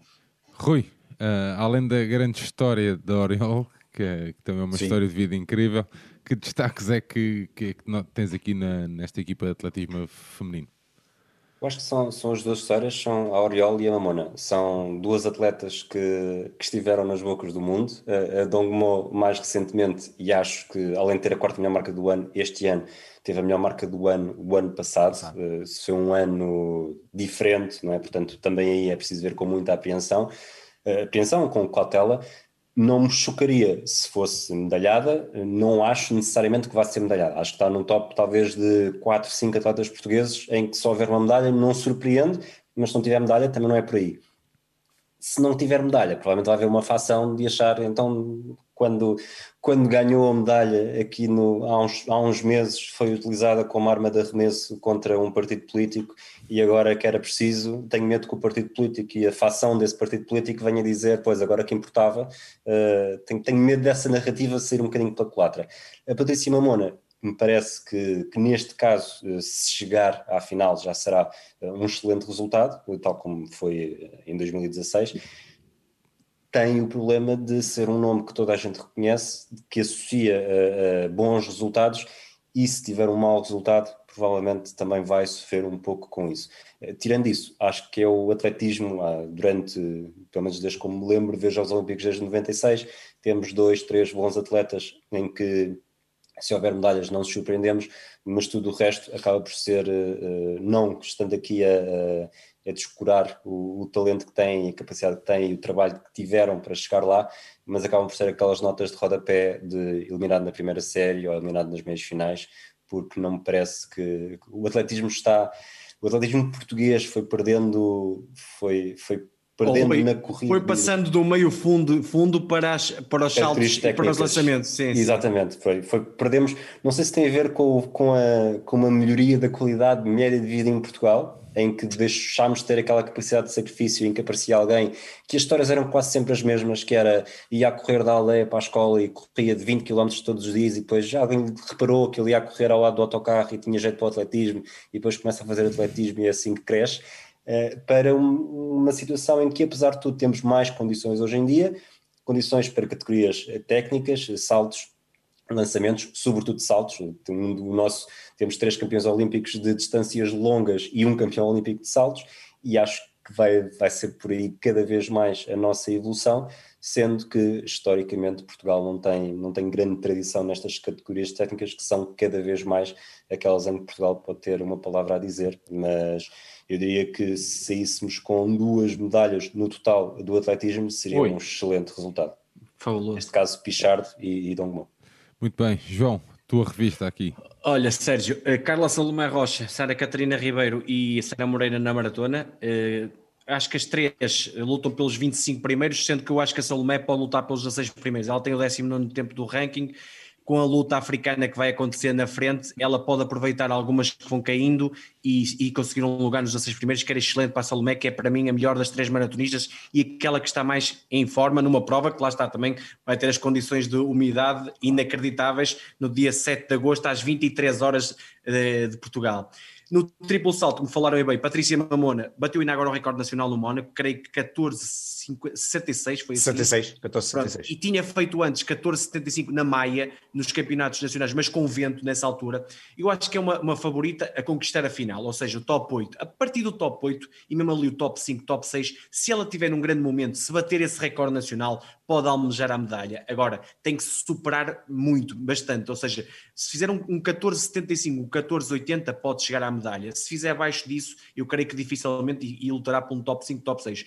O que ela tem que pensar é, tal como a Naya de Gomes, e não, não, esperando que não aconteça o mesmo, que é qualificação primeiro. Depois da qualificação, qualificação essa que é no dia 30 de julho às 11h05 o grupo A e B, e a final é no dia 1 de agosto ao meio-dia 20, tem que estar lá. E depois a lutar pelo top, top 5 batendo o recorde nacional. Já a Evelise Veiga, que, te, que, já fez o recorde dela 14.32, creio que em 2019, em está longe da sua melhor forma, dificilmente estará na final, final. E, o objetivo, e o objetivo é tentar bater esse mesmo recorde pessoal, que é o, o lá está, o forma, o forma dela superar. E agora temos aqui uma, para mim uma surpresa que pode ser uma surpresa para muita gente, chamada Liliana K no disco. Ela tem, tem batido o recorde nacional bastantes vezes. Ela já chegou a 66 metros e 40. É nona do ranking mundial. Ou seja, para mim não seria surpresa absolutamente nenhuma que ela chegasse à final olímpica. E chegar a uma final olímpica, às 12 melhores do mundo, é inacreditável. A, a, a qualificação joga-se né, dia 31 de julho, à 1h30 o grupo A e 2h55 o grupo B e a final no dia 2 de agosto às 12 horas, a Liliana K eu acho que é favorita, entre aspas, porque aqui o favoritismo é muito é difícil dizer isto, mas a conquistar um lugar na final. E depois na final, um top 8 era brutal. Eu acho que a Liliana K, pelo poder que eu tenho visto, pela confiança com que eu acho que ela, estando com as melhores, é capaz de chegar a um resultado ainda melhor e bater este próprio recorde nacional. Já a Irina Rodrigues, que já é 27 do ranking, dificilmente irá à final e o objetivo dela é melhorar os 62,95 que conseguiu em Leiria. Na, no peso, para mim, Varela, jogando aqui um bocadinho com o, o Pichardo, eu sei que o Ariel Domingo não tem o mesmo nome que o Pichardo, mas eu acho que o quarto lugar do ranking mundial ou de, de, de marcas, os 19,75, creio que é o recorde dela nacional, Sim. eu acho que a Oriol tem 20 metros na, nos braços, no corpo todo. Ela é uma, uma, uma, lançadora fabulosa, tem uma técnica brutal e eu acho que ela, ao estar com as melhores, porque ela, a, a chinesa, a principal a ali lá. Faz 20,39, que é uma Pronto, coisa é, outro mundo. E é normal ela fazer a, a, volta disso, porque ela é sistemática, é regular a fazer isso. É campeã do mundo, é, é, é muito boa. E mesmo a, a nova zelandesa, que está-me a faltar agora o nome. Uh, Valerie Adams. A Valerie Adams, que é uma máquina que já foi venceu tudo e mais alguma coisa, estará lá, estará lá no topo. Mas eu acho que a Oriol tem capacidade para os 20 metros e, e fazendo 20 metros eu acho que tem um lugar no pódio não é quase assegurado, mas estará muito, muito perto do pódio. E eu acho que vai conseguir a medalha porque eu vejo a Oriol a um nível que estando uh, a, a, lutar ao mesmo, no mesma prova com essas de nível superior, vai se superar e vai chegar aí. Sendo que a qualificação dela é dia 30 de julho às 11h25 e a final no dia 1 de agosto às 12h35. Eu acho que temos aqui uma possível surpresa de uma medalha de ouro olímpica, mas isto é só o meu feeling. Claro, não, não claro. pensem que é, que é algo que, que eu estou aqui a prognosticar no sentido. Acho que tem capacidade para isso. Nos, nos 1500 metros teremos a Marta Penny e a, Marta, e a Salomé Afonso, mu muito longe das melhores, 36 e 40 e tal do ranking, entre as 45 participantes. Dificilmente passarão a primeira ronda, tal como o Rui Silva diz. Muitas vezes é uma nota de rodapé, mas se for uma nota de rodapé a bater o recorde pessoal, elas de certeza vão sair de Tóquio muito claro. contentes e os portugueses têm que ficar contentes com isso, sendo que a primeira ronda é dia 2 de agosto, da 1h35 à 1h51, três séries, as meias finais dia 4 de agosto às 11 horas e às 11h12 e a final no dia 6 de agosto às 13h50, é tentar fazerem, baterem os recordes pessoais e até um possível recorde nacional que é muito difícil. Lorene Bazul nos 100, nos 100 e 200 metros bateu ainda agora o recorde nacional, já com bastante idade para o normal neste tipo de provas, 11-15 11-15 que fez, que é um recorde excelente. Agora, ela tem 30 tal marca das, das, 100, das 80 e tal participantes que vão estar nos, nos Jogos Olímpicos. E mesmo nos 200 metros, tem o recorde nacional a 22,56, mas este ano acho que tem 22,93, está no fundo da tabela. Da tabela o, não, o objetivo, bater recorde pessoal, bater recorde nacional. Sim. Dificilmente fará mais que isto, sendo que a final dos 100 metros vai ser no dia 31 de julho, 13h50. Shelly Fraser tem que ganhar, é, tem, é, tem que ser a máquina a ganhar outra vez, e no dia 3 de agosto, a, a 200 metros, às 13h50. Sendo que a Cátia Azevedo, nos 400 metros, é outra atleta que fez este ano o recorde nacional, 50-59, está em décima do ranking. Atenção, é obviamente que eu acho que o objetivo da Cátia Azevedo é chegar a uma meia final, porque este décimo lugar do ranking está, está num contexto em que várias atletas não competiram muito em 2021 e por isso é que ela tem este, este, esta marca. Agora, acho que é um atleta que no seu melhor pode chegar a uma meia final olímpica, o que é muitíssimo bom, e batendo o recorde nacional. Claro que é uma prova sempre dominada por americanas e jamaicanas, pá, e, e, por uma atleta das Bahamas que eu digo às pessoas para seguirem, Sean Miller, é uma coisa absolutamente inacreditável. E a primeira ronda será dia 3 de agosto, com seis séries entre a 1h45 e as 12h25. As meias finais, dia 4 de agosto, entre as 11h30 e as 11h46, são três meias finais, e a final no dia 6 de agosto, às 13h35. Sendo por último, mas não, mas muito, muitas vezes a melhor, e já tivemos aqui connosco no, no nosso podcast uh, até Tóquio, Ana Cassinha, que tem um, uma marca que está muito longe do que ela já fez, ela já fez um 27, está com um 30 este ano, mas é uma atleta que nos grandes momentos, mesmo ela antes da prova, a pensar que tudo vai correr mal, por isso toda a gente que, que esteja a ver a prova da Ana Cassinha pensa que ela vai correr mal. Ela no dia 6 de agosto, 6 de agosto às 8h30, eu não, não, tenho a mínima dúvida que vai lutar por um top 10 e um top 15 num ano dificilmente inesquecível pelas péssimas razões para ela. Perdeu um familiar muito próximo, teve vários problemas, mas vai, vai, vai com tudo e não tenho. Aqui a alma lusitana dela vai, vai ter a capacidade de superar e vai chegar a um lugar de referência que pode ser um top 10 ou um top 15 na marcha. Muito bem, Rui, Pedro, aqui sobre o tatismo, mais alguma nota? Não? Avançamos? Nada a acrescentar. Avançamos. Muito bem. Rui, canoagem, Fernando Pimenta, K1 1000 metros, Emanuel, João Ribeiro, o Messias e o David em K4 uh, 500 e depois o Antoine, uh, que destaque aqui é que, é que tens?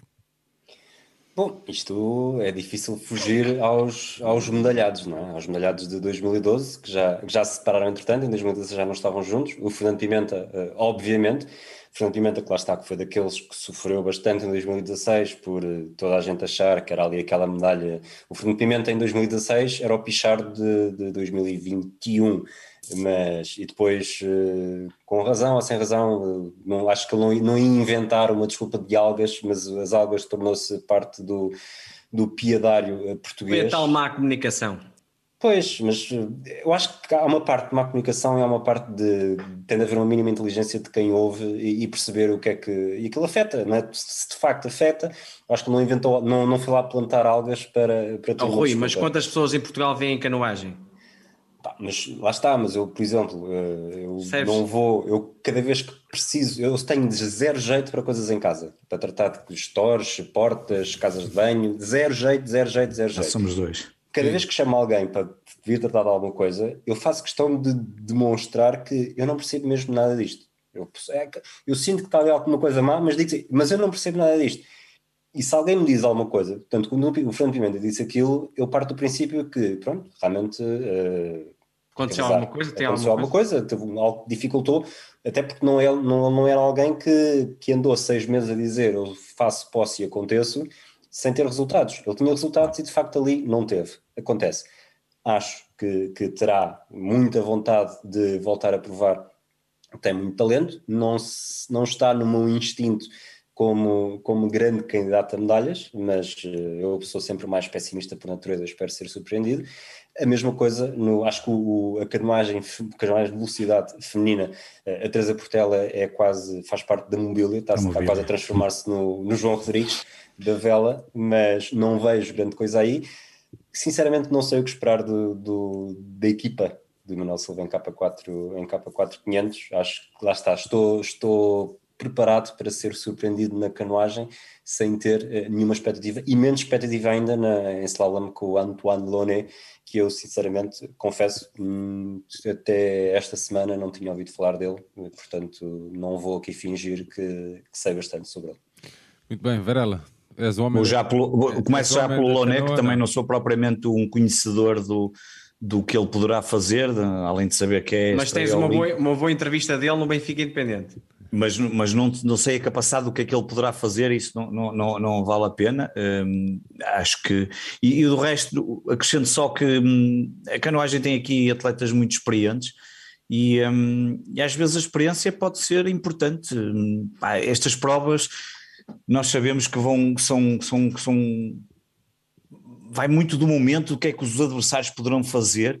Não tenho nenhuma expectativa aqui na, na canoagem a canoagem foi algo que, que eu tenho pena porque o meu clube teve aqui um diferente com uma série de, de, atletas, desapareceram praticamente com, arrumaram com a canoagem do Sporting um, e eu para mim quando mexem no projeto olímpico do Sporting fico, fico, fico, fico, fico chateadíssimo. Danado fico danado, seja qual seja a direção, porque não, eu estou habituado a olhar para o Sporting como um clube que tem projeto olímpico e, e acho que nós não podemos, não podemos olhar só para o futebol e, e, sei, e sei que não se olha só, mas o projeto olímpico tem toda a importância, mas sinceramente não acho, não, não, não estou à espera aqui de nada, um, fico então aqui com, com, com curiosidade para ver o que é que tu vais dizer do Antoine Lonet, mas, mas não, não espero apenas, são atletas, há aqui atletas experientes, que às vezes isso pode funcionar, pode ser importante numa prova, um, também sabemos que é preciso alguma regularidade nas qualificações e depois na chegada à final,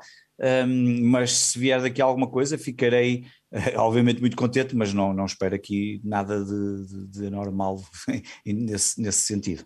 João, o que é que é o António Loni então? Olha, o António Lané está no K1 Slalom, ele um, tem como objetivo chegar à, à, meia final, ou seja, 16 primeiros, e tem capacidade para isso, já conseguiu em três taças do mundo. Eh, creio que a final já será mais difícil, mas já, já, já as conseguiu, uma vez pelo menos uma taça do mundo. Eh, não é fácil, ele tem que passar por duas rondas de qualificação, eh, são 28 de julho às 5h47 e 7h45. Depois desse, dessa ronda de qualificação, passam 20 à meia final, lá está o objetivo dele, que é dia 30 de julho às 6 da manhã, e depois desses 20, 10 passam à final, às 8 da manhã, no dia 30 de julho. O objetivo dele é passo a passo, mas eu acho que qualificar para as meias finais pode chegar lá. Na canoagem, certo, Sérgio, eh, Fernando Pimenta, para mim, eh, eu não, não está ao nível do Pichardo, porque eu acho que o Pichardo está mais seguro em termos de marca, mas o Pimenta é candidato claríssimo à medalha. Eu digo-te isto porque, se me disseres assim, candidato à medalha de ouro, eu digo-te, não. O Balint Kopax, que é um monstro húngaro da, da canoagem é claramente o número um neste momento. Eu acho que o Pimenta já o bateu em algumas ocasiões, mas ultimamente ele tem o batido mais vezes. E o José, Dostal da, da República Checa é o outro candidato. Eu acho que entre estes três vão ser as medalhas. Acho que o Pimenta não é seguro numa medalha, mas eu acho que é dos três grandes candidatos ao pódio. A primeira ronda do Pimenta será dia 2 de agosto, às 2h21 e às 2h45. São quatro séries, onde ele se pode qualificar logo para as meias finais, não passando pelos quartos final, que são dia 2 de agosto As meias finais são 3 de agosto às 2 e às 2 e 8 e depois a final A, porque aqui há finais A e finais B, dia 3 de agosto às 4 e 21. O K4 500 metros, que muita gente não é desvaloriza, mas pronto, como não está lá o Pimenta, muitas vezes não se liga tanto. Mas Emanuel Silva, João Ribeiro, Messias Batista e David Varela têm como objetivo claríssimo chegar à final lá. E eles, por 23 centésimas, no último Mundial, creio eu, 23 ou 24, foi assim uma coisa, não chegaram ao pódio. Isto, a luta na canoagem é a milésima, é uma pagaiada a mais, uma pagaiada a menos, uma força a mais, uma força a menos. Por isso, este, este quarteto pode muito bem chegar a uma medalha. Agora, o objetivo deles é chegar à final lá. E depois, a partir daí, há três candidatos, a Alemanha, a França e a Espanha, que são normalmente as melhores. Depois, entre a Eslováquia e Portugal, são outros candidatos ao pódios. Eu acho que passo a passo novamente, 6 de agosto a primeira ronda, 12 e 32 e 37, meia final 7 de agosto, 12 e 14 e depois fin, uh, uh, final lá, dia 7 de agosto às 4h19 e podemos ter aqui uma boa surpresa se eles tiverem os quatro a grande nível, com o Emanuel Silva como comandante da, da tripulação e o João Ribeiro muito experiente e a dupla mais jovem, o Messias e o David Varela, mas que tão, têm dado muitos créditos, ainda, ainda agora o Messias foi campeão nacional de K1 200 metros e é uma força da natureza. No feminino, temos duas atletas uh, que são quase irmãs gêmeas, entre aspas, que eu costumo brincar, que deviam estar juntas, mas não estão juntas. A Teresa Portela, que vai no K1 200 metros, que tem como objetivo chegar à final lá, Uh, acho que é o máximo que ela pode atingir, as 8, 9 melhores, não mais que isso. Tem a primeira ronda no, na, no dia 2 de agosto, entre a 1h30 e 1h58, são 5 séries. Depois as meias finais, 3 de agosto, a 1h30 e 1h37. E a final lá, dia 3 de agosto, às 3h37. Ela neste momento creio que é sexta do ranking, mas o ranking é 2019. Mas eu acho que o final lá é o máximo que ela pode atingir. Num K1 500 metros, conseguida à última da hora, e já tivemos aqui também a Joana Vasconcelos, o objetivo é chegar à final A, mas é mais difícil. Acho que um, no primeiro, segundo lugar da final B é um objetivo mais eh, tangível, ou seja, é mais fácil para ela isso. Uma final A é um objetivo mais difícil, mas eu acho que ela, num dia muito bom, pode conseguir. Tendo da primeira ronda, no dia 4 de agosto, entre as 12 e 19 e as 12, 2 e 47, as meias finais no, no 5 de agosto, 1 e 58 e as 2 e 5, e a final lá no dia 4 de agosto, às 4 e 8. Acho que aqui é tentar mesmo o melhor possível. Deixa-me só dizer que eu estou a torcer muito porque o K4 500 metros conseguiu uma medalha. Hã? Silva e Varela, não é? Uma equipa de quatro com Silva é, e Varela. É que, é que não só pode ser uma medalha, ter pela primeira vez um Varela a conquistar uma medalha olímpica, eu, eu torço muito que esse 4, K4 e ainda temos ali um Silva, portanto isto seria quase uma medalha olímpica para, para o Tocha Olímpica ou para o hemisfério desportivo, portanto eu estou mesmo a contar com o K4 500. Muito bem, estou a ver esse K4 no Jerez, estou, estou, um dia nas canoas. Muito bem. Varela, ficas agora tu com a bola, neste caso com a bicicleta. o que é que, vai, ciclismo. O que, é que é seguir? ciclismo. o ciclismo é o Rui, o mas Rui. Eu, eu acho que no ciclismo eu deixo para o Rui, porque o Rui domina claramente, mas eu posso só dizer, eu no ciclismo de estrada deixo para o Rui, Nelson Oliveira, João Almeida, nas provas de estrada, ao contrarrelógio, um, até porque já perguntei uma vez ao, ao, Fragoso o que é que ele achava que poderia acontecer nos Jogos Olímpicos, e, estou muito curioso mesmo, vou-te dizer, eu, eu, eu, gosto muito das provas de pista, de ciclismo de pista, primeiro porque aquilo é uma confusão de todo tamanho às vezes, uma pessoa percebe é o que lindo, é que está ali a passar, é, lindo, é, lindo. é absolutamente espantoso, porque a pessoa está ali e de repente Pá, mas eles estão ali a fazer o quê? Ali olhar para trás e fazer e a pessoa tem que ir, pá, e volta e meia tem que ir outra vez ler, e no outro dia estive a ler todas as regras das várias provas do homem, para perceber outra vez como é que aquilo vai acontecer, porque aquilo uma pessoa depois esquece, não vê com tanta regularidade como é óbvio. E estou muito curioso para ver o que é que a Maria Martins, não é? Que ela é conhecida por Tata Martins, não é? Acho que é assim, ou é. Tata, ou lá como, Tata, é que, é. como é que chamam, exatamente. Estou muito curioso porque tem sido tanta expectativa, tenho visto muita gente, especialmente nas redes sociais, que dizem não, ela vai conseguir e vai ser, e por causa dos mundiais e das provas. Estou muito curioso, Portanto, eu aqui deixo o, o ciclismo de estrada para, para o Rui e um, estou muito curioso para ver no ciclismo pista o que é que ela vai conseguir. Já percebi que há ali muitos bons resultados, já fui ver os resultados que ela tem conseguido nos europeus, nos mundiais, nessas provas todas. E estou muito curioso porque é uma prova que eu gosto de ver, eu gosto também muito do ciclismo de pista.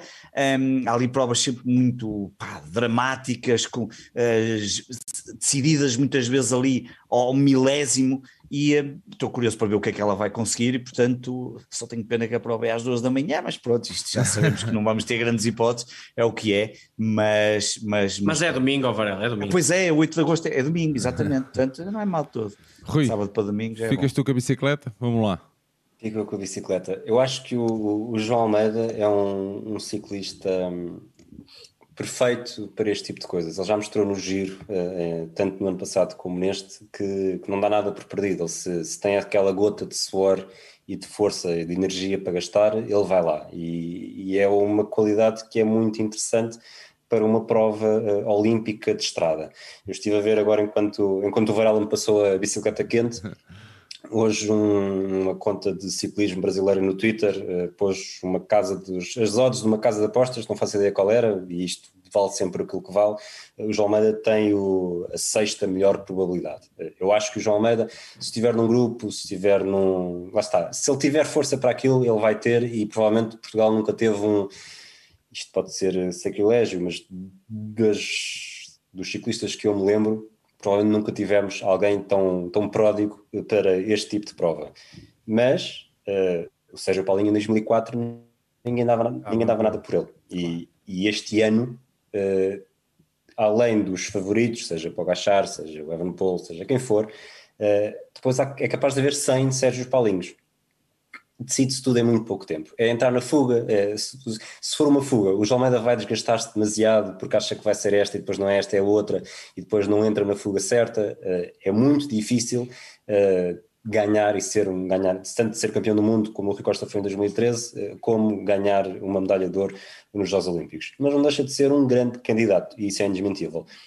O meu receio é que ele ser um tão bom candidato para a prova de estrada se chegasse tanto na prova de estrada que depois no contrarrelógio, quatro dias depois, portanto esta prova de estrada é logo no, no dia 24, a prova, o contrarrelógio é no dia 28, em que aí, que é aquilo que parece quase um Hall of Fame de contrarrelogistas de, de todo o tipo, em que ele provavelmente, tanto ele como o Nelson Oliveira, e que o Nelson Oliveira também entra a um bom nível, também já esteve, esteve bastante bem no Rio de Janeiro, e aí, uh, tecnicamente, ele também está uh, na frente. Só que, voltando aqui à, à cabo das casas de apostas, o Wout van Aert, que acabou de fazer história no Tour de forma impressionante, é o grande favorito, mas, uh, na minha cabeça, teve três semanas no Tour. E isso poderá não, poderá não ser um favorito assim tão claro como isso. Depois Roglic, Gana, Evan Paul, Denis, Dumoulin, que também esteve só a preparar para esta prova de contrarrelógio.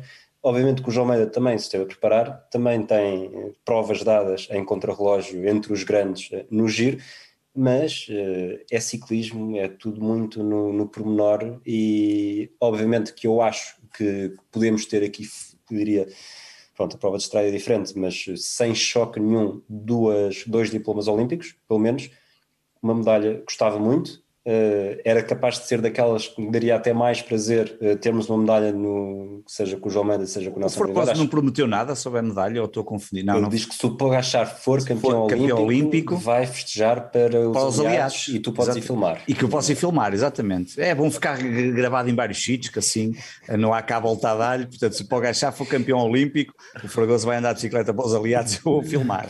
O Pogachar que é uh, o grande favorito grande na prova de estrada, aqui nestas casas de apostas, Pogachar em primeiro vou Van Aert em segundo. Mas, mas lá está, dava muito prazer, vou estar, vou estar a ver uh, tudo aquilo que puder, porque uma das pessoas de, de, do Tocha Olímpica tem a primeira dose da vacina às nove, esta prova é capaz de acabar por volta das dez, portanto, uh, provavelmente em tiros, vou estar, vamos estar os dois a olhar para o telemóvel, vamos ver se não, vamos, se não temos nenhuma reação vagal a acompanhar uma, uma medalha. Muito bem, sobre a a Tata e a Raquel, nada? Rui?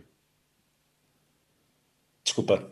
Um, eu na Raquel nem falei porque eu ia zero mesmo. A Tata realmente é, tanto ela como os, os gêmeos Oliveira e o, o como é, qual é que é o outro? Estava a faltar o nome agora, não é Ivan, mas. Uh, pá, agora, agora... Yuri, Yuri Leitão. Não, não é Igor. Pá, Yuri, Yuri, Yuri, Yuri Leitão. Yuri, Leitão. Yuri Leitão, exatamente. Sim. Um, são, são dois atletas que entraram assim na minha órbita de atenção nos últimos anos e, e espantaram-me, mas não domino o ciclismo de pista para perceber exatamente até que ponto é que é. Acho que realmente seria uma medalha, na Tata neste caso, que, que mais uma vez não é provável, que pode acontecer, não vou estar à espera mas quero desfrutar e acho que provavelmente também aí não, é, não seria nada, nada mesmo de espantar uh, um diploma olímpico também. E começamos aqui a ver uma medalha aqui, um diploma olímpico ali, eu acho que temos claramente diplomas olímpicos garantidos, acho que é mais fácil falar em diplomas olímpicos garantidos do que, do que em medalhas, e acho que vamos aqui pouco e pouco, tal como o João disse há pouco, uh, ter a, a melhor, o melhor resultado de sempre de Portugal nos Jogos Olímpicos, não necessariamente a nível de medalhas, não sei se chegamos às três medalhas, a nível de pontos, mas não. a nível de pontos, acho que não há dúvida que há condições para isso. Que há condições e acho que é mesmo provável, provável que aconteça. Que, que aconteça. Muito bem, João? Olha, Sérgio, o, o Rui já disse quase tudo no ciclismo, mas eu, em termos de João Almeida, que hoje em dia é quase um, não é um ídolo, mas é um fora de série no mundo do ciclismo mundial, não é só na, aqui no, no nosso burgo.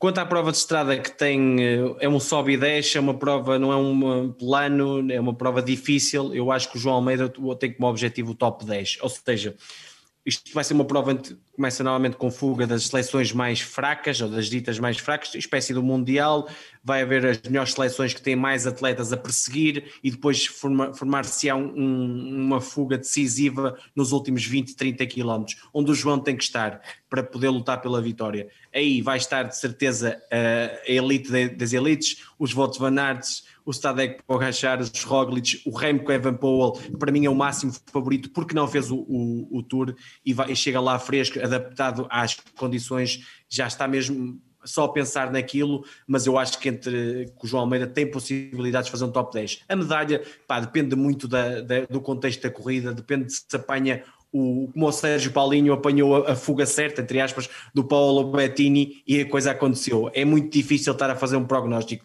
O Nelson Oliveira, eu acho que deve fazer, deve fazer isto. Eu sei que é gastar uma vaga, mas eu acho que deve ajudar o João Almeida. Ou seja, quando o João Almeida precisar de algo, eu acho que tem que ser o Nelson Oliveira. Para quê? Porque eu acho que o João Almeida não vai conseguir fazer uma grande prova de estrada e um grande contrarrelógio. Eu acho que ele tem que apostar na prova de estrada, a menos que aconteça alguma coisa e tenha que desistir e depois lute pelo contrarrelógio. Já no contrarrelógio, o Nelson Oliveira, que é mais especialista, o João Almeida é o melhor, mas eu acho que o Nelson Oliveira está direcionado nestes jogos para o contrarrelógio e aí ele pode fazer um top 10. Acho que é o objetivo do Nelson Oliveira, mais que isso também não, porque Filipe Gana, Rowan Dennis, Tom Dumoulin, mesmo Voto Van Aert, mesmo Roglic, que eu acho que é o que vai pela seleção eslovena, são fora de série, por isso vai ser algo impossível. Agora, prova eh, de estrada é 24 de julho às 3 da manhã, como o Rui disse, deve acabar por volta das 10, serão 7 horinhas sempre a dar com grandes comentários, principalmente na Eurosport, que são deliciosos de conseguir ouvir 7 horas seguidas, e dia 28 de julho a prova de contrarrelógio às 6 da manhã. No, no, na pista, a Maria Martins, como falaram bem, vai estar no Omnium, eh, prova que tem o scratch, tem a corrida de eliminação, tem a corrida de tempo e a corrida de pontos, é tudo no mesmo dia, entre as 2 e as 4 e 25 da, da manhã, no domingo 8 de agosto, ela é a segunda do ranking, mas não se pode enganar. É a segunda do ranking não é porque ela é fraca, mas porque algumas das melhores não estiveram presentes. Não estiveram presentes nas taças do mundo e em todas as provas pontuáveis para o ranking.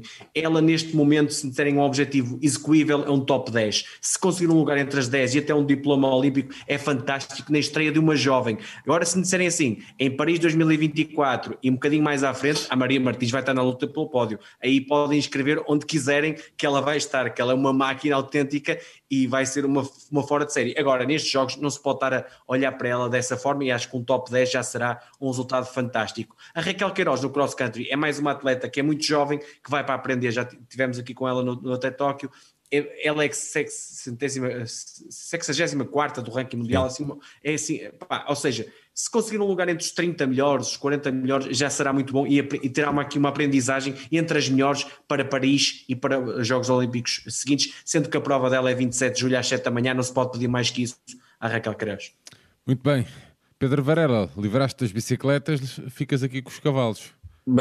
É, é assim, então, eu, eu, eu, os cavalos, então, eu, sabes que os cavalos, eu olho sempre aos nomes com os cavalos e fico, penso sempre na Luciana Diniz, porque ela em 2016 ficou no nono lugar e foi altamente roubada, pode-se dizer, pelos juízes, foram altamente penalizadores. Eu não sei que forma é que ela está neste momento, sinceramente. Eu aqui, é das provas, nós, eu acho que já fizemos um programa, o Rui está aqui, deve-me corrigir. O Rui, não foi não fizemos um programa no, no Desconto Tempo, ou no, já não me lembro, sobre um modalidades. exatamente um ano. Que era, como é que era? Modalidades que nós não gostávamos muito, não era assim uma coisa? Acho que foi mesmo o top das piores modalidades. Das modalidades. e estava lá o dressage, não estava? Vocês, vocês foram claramente. Fui eu, fui eu e, eu, eu e o Fragoso, que sabe, exatamente. Pai, não, não tenho aqui, não, não, não, sinceramente, não, não são propriamente as provas que eu aprecio muito de dressagem individual, nem equipas.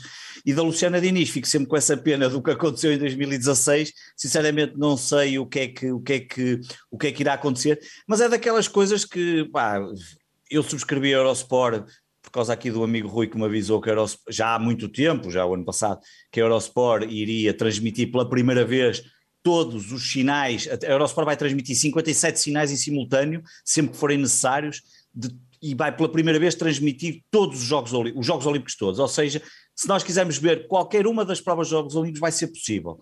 Um, muitos dos feeds vão estar só com som ambiente, e portanto podemos nós fazer os nossos comentários completamente estúpidos e estar a falar sozinhos, o que é espetacular. É lindo. É, é lindo, a pessoa pode estar a ver e a falar sozinho, e imagino que algumas das provas irei estar a ver na cama e a minha mulher a dizer para pôr mais baixa a televisão, mas, mas mas tem esse... vai haver a loteria, a loteria olímpica? Não, não, não, não. Tem de haver, são só duas semanas, não custa nada.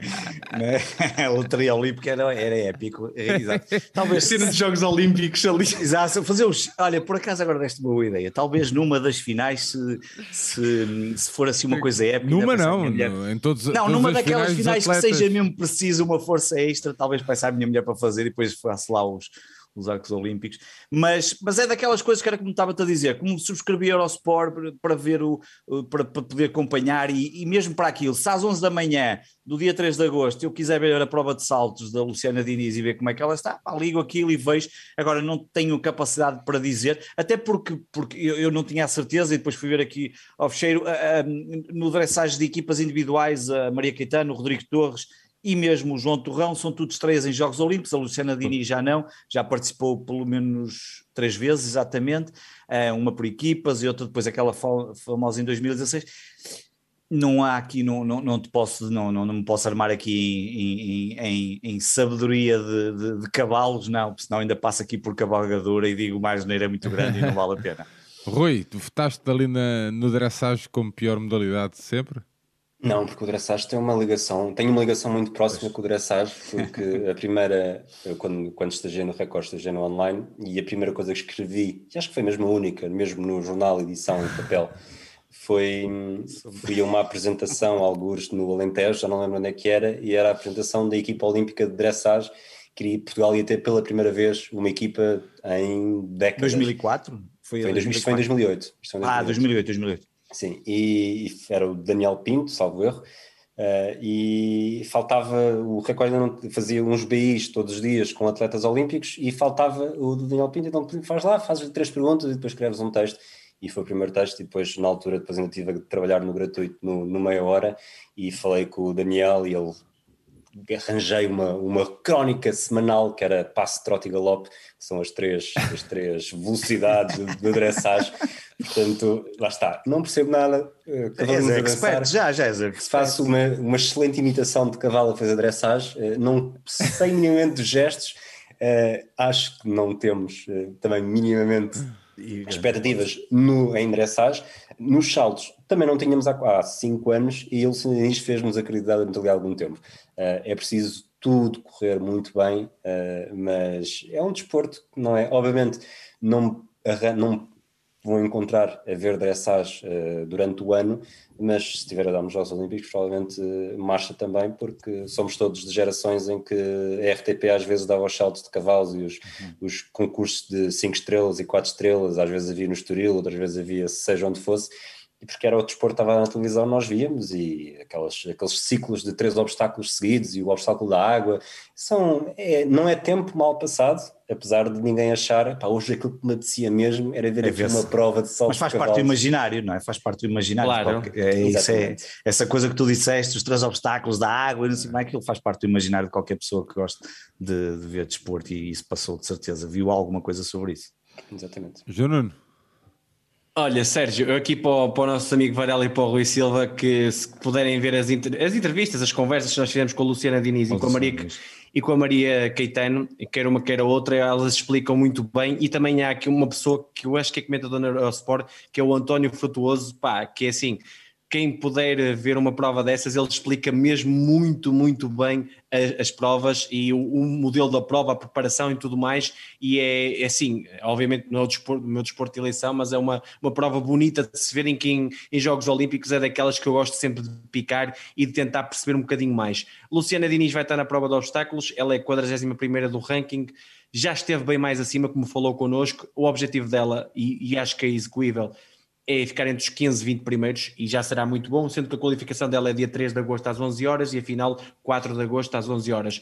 No dressage por equipas, Maria Caetana é, é 50, lugar 53 do ranking, Rodrigo Torres lugar 96 e o João Miguel Torrão, que é um, um cavaleiro que hoje está muito a crescer, é um, está a evoluir de uma forma estrondosa, está em 37 do ranking e é por equipas o melhor lugar, é, lutar pelo melhor lugar possível. Um top 15, um top 25, um top 30 já seria muito bom, sendo que a qualificação será no dia 24 de julho às 9 horas e, e, e 25 também às 9 horas e a final joga-se uh, uh, faz no dia 27 de julho às 9 horas também.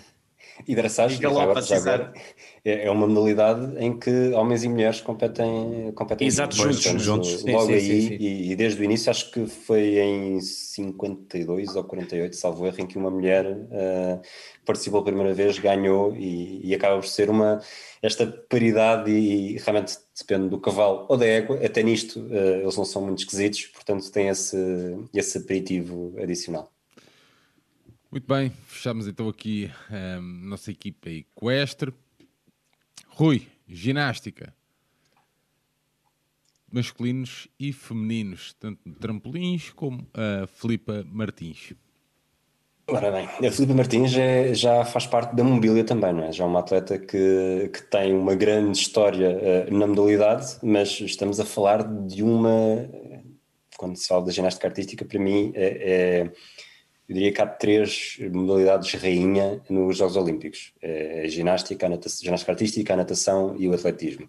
Normalmente começamos com ginástica e natação, acabamos com atletismo, e, e quando só havia a RTP2 ou o Canal 2 e a RTP1 às vezes a dar uh, Jogos Olímpicos, em 96, por exemplo, são estes desportos que, que dominam a programação e por alguma razão, até porque a ginástica década de 60, 70, 80 foi também alvo de do que muitos países faziam, dos vários blocos que faziam para, para o desporto, de tentar essa afirmação ideológica e grandes figuras do passado, como Nadia Comaneci e Olga Korbut, vêm da, vêm da ginástica. E reparem como eu já falei quase aqui um minuto e meio para fugir um pouco à participação portuguesa, porque de facto não tenho assim tanto para dizer, porque é, é eu acho que é Fernando Martins garantiu o apuramento olímpico. Posso estar, posso estar a, a, errar naquilo que estou a dizer, mas acho que ela garantiu o apuramento olímpico ou na segunda ou na terceira semana do projeto, do, não necessariamente do Ministério, do Ministério Desportivo, mas desde que saiu o primeiro episódio do Tocha Olímpico. Lembro-me de chegarmos a, a, fazer um tweet com, com o handle dela.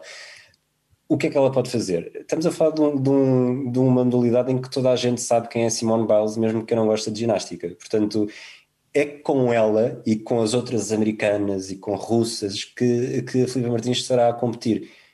É fazer o, o melhor que pode, é tentar de alguma forma superar as suas próprias expectativas, porque a um nível global não se pode esperar nada de, de Filipe Martins.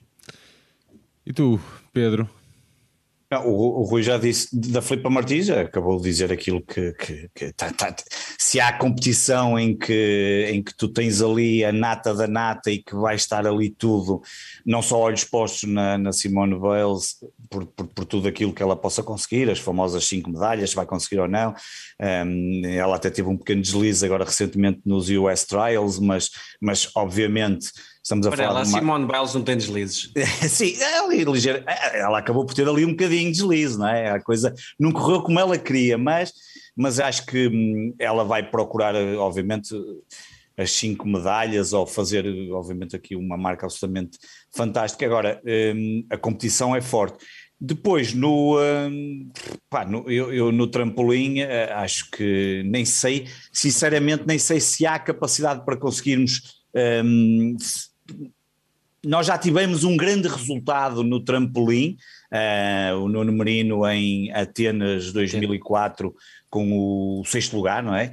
Um, acho que estamos longe disso, não sei sinceramente se o Diogo Abreu tem capacidade para, para Aqui não sei se, se mesmo para, para, para, diploma ou se top, top 16, sinceramente não, não tenho essa capacidade para ler algumas coisas sobre o que é que seria um possível bom resultado para ele, mas não, não vou entrar aqui em grandes, em grandes, em grandes não, não, não estou aqui à espera de nada, acho que obviamente o, atleta irá tentar fazer o seu melhor, mas é sempre uma prova que às vezes ali um pequeno deslize e, e, e está tudo logo um, desfeito. Um, vamos ver, não, não tenho aqui nenhum, muito mais a acrescentar em relação aqui à parte do trampolim. Na ginástica artística, isto sim, é, é, é como o Rui diz, é, todos nós paramos para ver as famosas provas. Um, é apreciar é apreciar, se der para ver uh, o que aparecer da portuguesa, que nem, nem sei como é que vai ser da transmissão, que, em que momentos é que vamos conseguir apanhá-la, porque depois não vai ser fácil, mas acho que não, vai, vai ser os, as câmaras todas, portanto, todas, portanto vamos momento... ver, em qualquer momento vamos poder ver, portanto é aí que eu estou à espera de, de utilizar nas, nas, capacidades totais dali do, do, da Eurosport, mas, mas, mas pronto, olha, vamos é desfrutar e ver o que é que é possível fazer, são provas, são provas muito engraçadas e mesmo o trampolim também é uma prova sempre muito agradável agradável de ver. João, e tu? Tu que és um fã da Filipa Martins? Sim, que ela, ela inventou agora um, entre aspas, um número de circo, um movimento. após falar connosco, inventou, disse que nunca, era muito difícil fazer algo diferente e passado umas semanas estava a inventar um, um movimento novo, algo incrível. Ela vai estar na, na ginástica artística, como eles falaram, na, no All Around. O objetivo é melhorar o 37 lugar do Rio, para se perceber, é, é um bocado por aqui. Portugal e a Filipa Martins, se conseguir um 31 um 32 já será muito bom, tá, é nata, é elite, é elite, é uma coisa incrível. Eh, ela tem a qualificação nos diversos aparelhos no dia 25 de julho, das 2 às 12h20, eh, ou seja, vários aparelhos. As melhores passam à final do All Around, que será no dia 29 de julho às 11h50, e depois ela pode ir a uma final individual, que é muito difícil, obviamente em determinado aparelho, que é no dia 1, 2 e 3 de agosto, é fazer o melhor possível. A Filipa eh, teve, está com mérito nos Jogos Olímpicos e, e de certeza que irá dar tudo por, pelo país e pela, pela ginástica portuguesa. No, nos trampolins, aqui um bocadinho mais expectativas, ou seja, o Diogo Gabriel está no 11 do ranking mundial. Eh, décimo primeiro esse, que é um lugar um bocadinho subjetivo, como já disse em várias eh, modalidades, eh, não, todos os atletas não tiveram todos em, em, muitas provas, ou seja, prepararam muitos Jogos Olímpicos, por isso é difícil analisar só pelo ranking. Agora, eu acho que o objetivo dele pode ser lutar por ser finalista. Lutar por ele, disse, ele disse que era o seu objetivo, não é? No outro dia, numa entrevista que li, era chegar às finais, sim. Eu acho que tem capacidade para estar nos oito primeiros. Será difícil, mas eu acho que ele tem capacidade para isso e já revelou em várias taças do mundo, taças da Europa e tudo mais, que tem capacidade para isso. A qualificação dele, dele será dia 31 de julho às 5 da manhã e a final também no mesmo dia às 6h50. Muito bem, uh, finalizamos então aqui uh, eh, um, estas dois vertentes aqui da ginástica.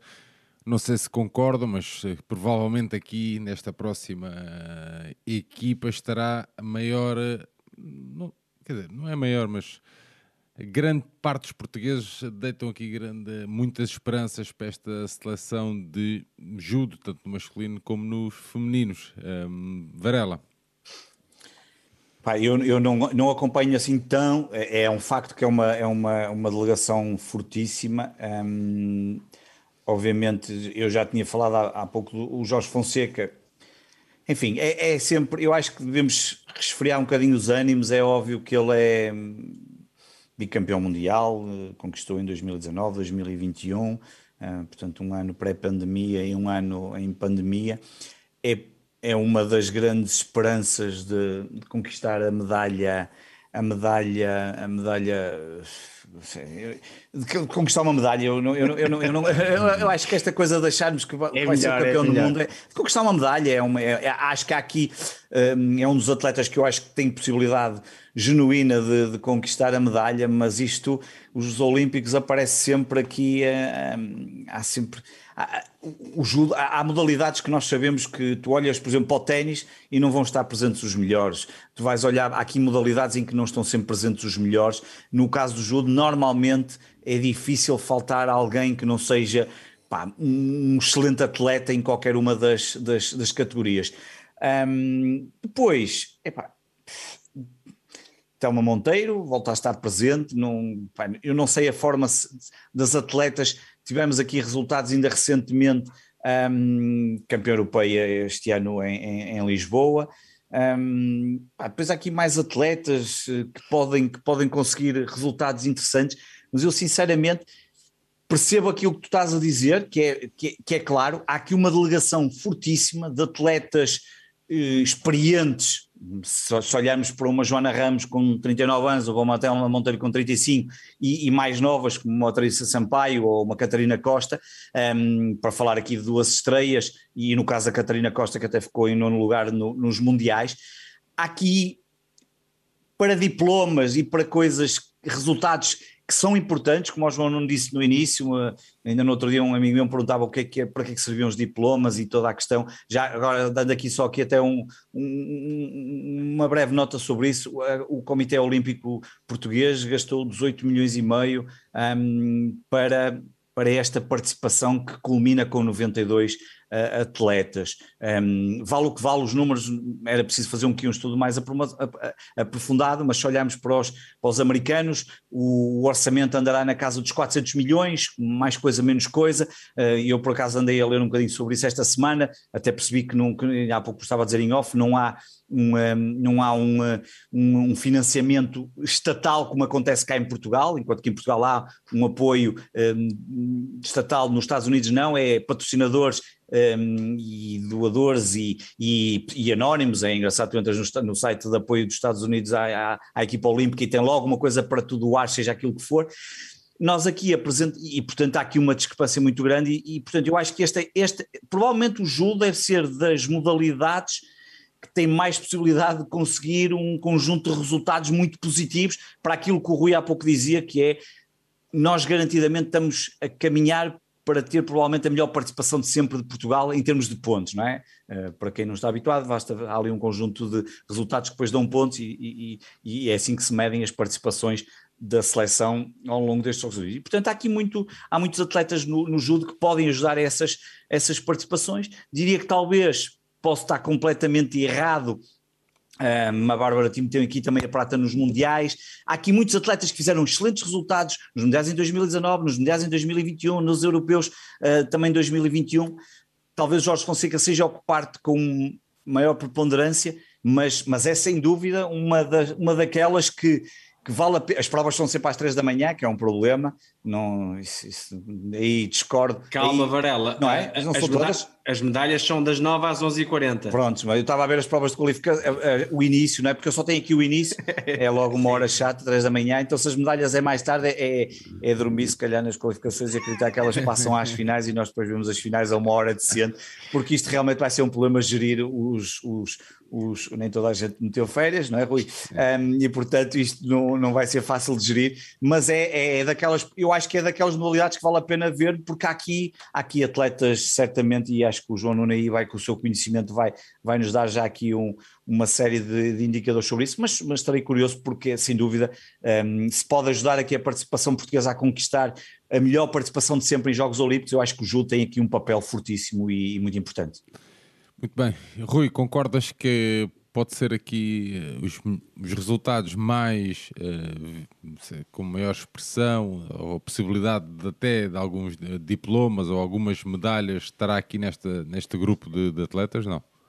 Sim, acho que o nível médio de se virmos o nível médio por modalidade e que haja, vá, pelo menos 3, 4 atletas nessa modalidade. Acho que o judo, se, se noutras edições, provavelmente a vela, em 2008 entrávamos, no, entrávamos em Pequim a achar que pode Era acontecer qualquer um, em qualquer uma das, das classes pode haver uma medalha portuguesa. Eu no judo não acho que possa haver eh, uma medalha em qualquer uma delas, eh, até acho que na maior parte delas não haverá medalha, mas o judo é uma, é uma, uma modalidade muito. Obviamente que os, melhores eh, ganham mais vezes, mas ainda há aquela, aquela variante de, de improbabilidade ainda grande. Eu acho que em 2000 ninguém esperava o Nuno Delgado e o Nuno Delgado venceu. Eh, em 2008 toda a gente esperava a Tela Monteiro, inclusive a Tela Monteiro. É isto, eu não, não consigo apagar estas memórias da cabeça que nos meses anteriores ela era a campeã do mundo, ou não sei se era campeã do mundo agora, mas era a melhor do mundo. Vice, vice, vice. Uh, tinha, tinha reportagens em que dizia que ia ganhar a medalha olímpica, ia ser campeã olímpica, pôs as expectativas muito lá em cima e depois correu muito mal. Em 2016 ninguém estava à espera uh, quer dizer, ninguém estava à espera. Uh, não havia essa pressão toda e ela conseguiu uma medalha que foi, foi uma medalha bastante merecida porque também demonstra a evolução que ela teve. E eu acho que, que nesta, Jorge Fonseca claramente tem de ser o, o maior candidato, mas depois há, há, temos outros Nunes Delgados e outras Telmas Monteiros que podem vencer que podem vencer medalhas ou pelo menos uh, chegar uh, a diplomas olímpicos e dar aqui um bom, uma boa cota da, da pontuação final de Portugal, que já agora, para, para quem não está ao corrente disso, portanto, a medalha de ouro dá 8 pontos e depois menos um ponto até o oitavo, o oitavo lugar, que é considerado o último lugar de, de final A, vamos chamar-lhe assim, e, e, portanto acho que o judo poderá aqui contribuir bastante. Sendo certo, também podemos estar a falar daqui a três semanas e haver zero medalhas, e não será necessariamente, obviamente, que as expectativas eram um bocadinho melhores, mas uh, não, há, não há nada garantido, nem sequer no, no, futebol, quando o campeão joga em casa contra o último classificado, portanto Sim. não há de ser no judo, uh, que é muito mais improvável porque é individual, que vá acontecer alguma coisa. Muito bem, João Nuno. Sérgio, olha, antes de mais, judo, eh, mãe, pai e avô do, do judo chamam-se Japão. Eh, Japão, Tóquio. Tóquio eh, eles vão estar em casa, portanto, logo à partida, os japoneses, e que têm quase, não é os líderes mundiais, mas têm o segundo, o terceiro, estão ali sempre no, no máximo, são os grandes favoritos e, e, acredito que vão conquistar muitas medalhas. Será muito difícil bater os japoneses no seu território, apesar da pressão imensa que de certeza irão sofrer. O judo, como, como já, já dissemos, o Pichardo, se não conseguir um salto, o primeiro salto, tem o segundo e o terceiro. No judo, se tu falhas o primeiro combate, adeus e vais para casa.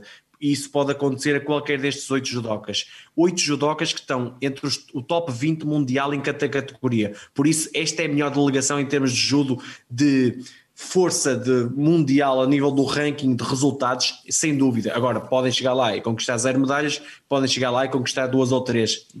Indo por partes, Jorge Fonseca, segundo do ranking dos menos 100 quilos, bicampeão do mundo, como falamos, cabeça de série por ser segundo do ranking, e isso é muito importante aqui no judo, porque tem um sorteio à partida mais favorável até aos quartos final, e isso conta muito o objetivo dele, obviamente, tem que ser a medalha. Obviamente que não vai ser fácil, mas um bicampeão do mundo só tem que pensar numa coisa: na medalha. Passo a passo, mas é a medalha. Ele competirá no dia 29 de julho. As, uh, as primeiras rondas serão das 3 da manhã às 6 e meia até os quartos de final e a partir dos quartos de final, que é o top 8, que se, com, que se começa a discutir as medalhas, porque no judo tem a, a, aquela questão das duas medalhas de bronze, prata e o ouro, será a partir das 9 da manhã até às 11h40 em todas as categorias. No masculino também temos o Henri Gutitz, que ainda agora conquistou uma medalha no Mundial, que no europeu bateu o campeão do mundo e campeão olímpico, por isso é um, um atleta que pode ganhar a todos, mas pode perder com todos, é 19 no ranking dos menos 81 quilos, não é cabeça de série, acho que o objetivo dele tem que ser o top 8 e a partir do top 8 tudo é possível. Ele vai competir no dia 27 de julho. Catarina Costa é sétima do ranking. Eh, no, no, ranking olímpico, ou seja, naqueles que competi na, na, na, categoria dela nos menos 48 quilos, já é cabeça de série, teoricamente tem um sorteio mais favorável e acho que pode chegar aos quartos de final. Depois disso, lá está, mais uma vez, passo a passo e podendo lutar por uma medalha, vai competir logo no primeiro dia, no dia 24 de julho. A Joana Ramos, nos menos 52 quilos, nós estamos quase todos no feminino, tirando a categoria de menos 63, de resto estamos presentes em todas está em 18 do ranking, não é cabeça de série. Aqui acho que o top 8 já é o máximo que a Joana possa, possa atingir. Acho que mais que isso é mais difícil, também por não ser cabeça de série e vai competir no dia 25 de julho. Uh, nos menos 57 quilos, Telma Monteiro é décima do ranking, vai ser cabeça de série porque uh, se cada país só pode levar uma e há duas de, de dois países que têm, estão à frente dela, ela vai ser a oitava cabe, cabeça de série do seu sorteio, vai ter um sorteio teoricamente favorável. Obviamente, uma atleta como a Telma só pode pensar numa coisa, medalha, e ela nesta fase está sem a pressão, porque já a conquistou, agora tudo o que vier é, é bom e ela de certeza que vai dar tudo por por conseguir e vai lutar no dia 26 de julho. A Bárbara Timo, aqui o Sérgio sabe, não sei se vocês sabem, é a maior, minha maior esperança da surpresa que possa acontecer favorável a Portugal. Pá, é uma atleta que já foi vice-campeã do mundo com uma costela partida, que é uma, uma, história inacreditável de superação, tem uma história de vida incrível, podem ver no episódio que fizemos com ela, é uma atleta fabulosa, é 15 do ranking de menos de 70, 70 quilos, não será cabeça de série, terá um sorteio difícil, mas eu acho que ela até gosta disso, gosta mais ainda mais da dificuldade do que propriamente um sorteio fácil. E eu acho que o objetivo dela é chegar aos quartos final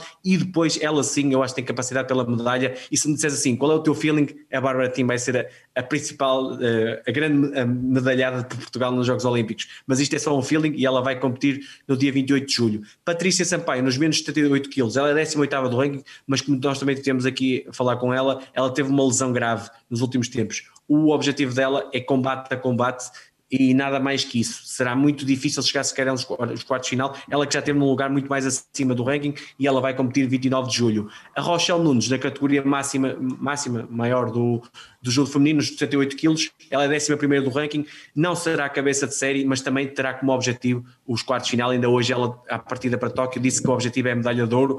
É sim, que tenham ambição, tudo bem. Agora é preciso ter a questão, como o Rui falou, ambição, expectativas, perceber isso na, na, no nível psicológico, no nível mental de cada atleta. Eu acho que ela tem capacidade para uns quartos final e a partir daí é lutar pela medalha, obviamente, e competirá no dia 30 de julho.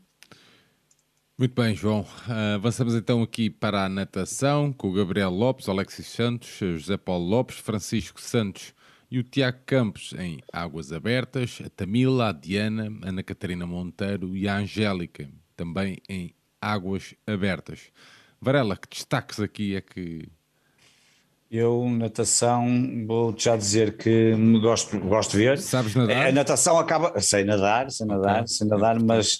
E, e, no outro, e no outro dia até fui experimentar fazer surf só para ver como é que aquilo era, eh, já que vamos falar também daqui um bocado sobre surf. Só para teres o insight é, sobre mais uma modalidade. Só, só, para, só para perceber. Pedro Frederico aquilo, Moraes Varela. Só para saber como aquilo é difícil e não aguentei 45 minutos dentro d'água, tenho já a dizer, estou tão em é baixa golfe, forma. É surf, foi uma coisa absolutamente. Por acaso é pena, Limpa não tudo golfe, Não temos golfe.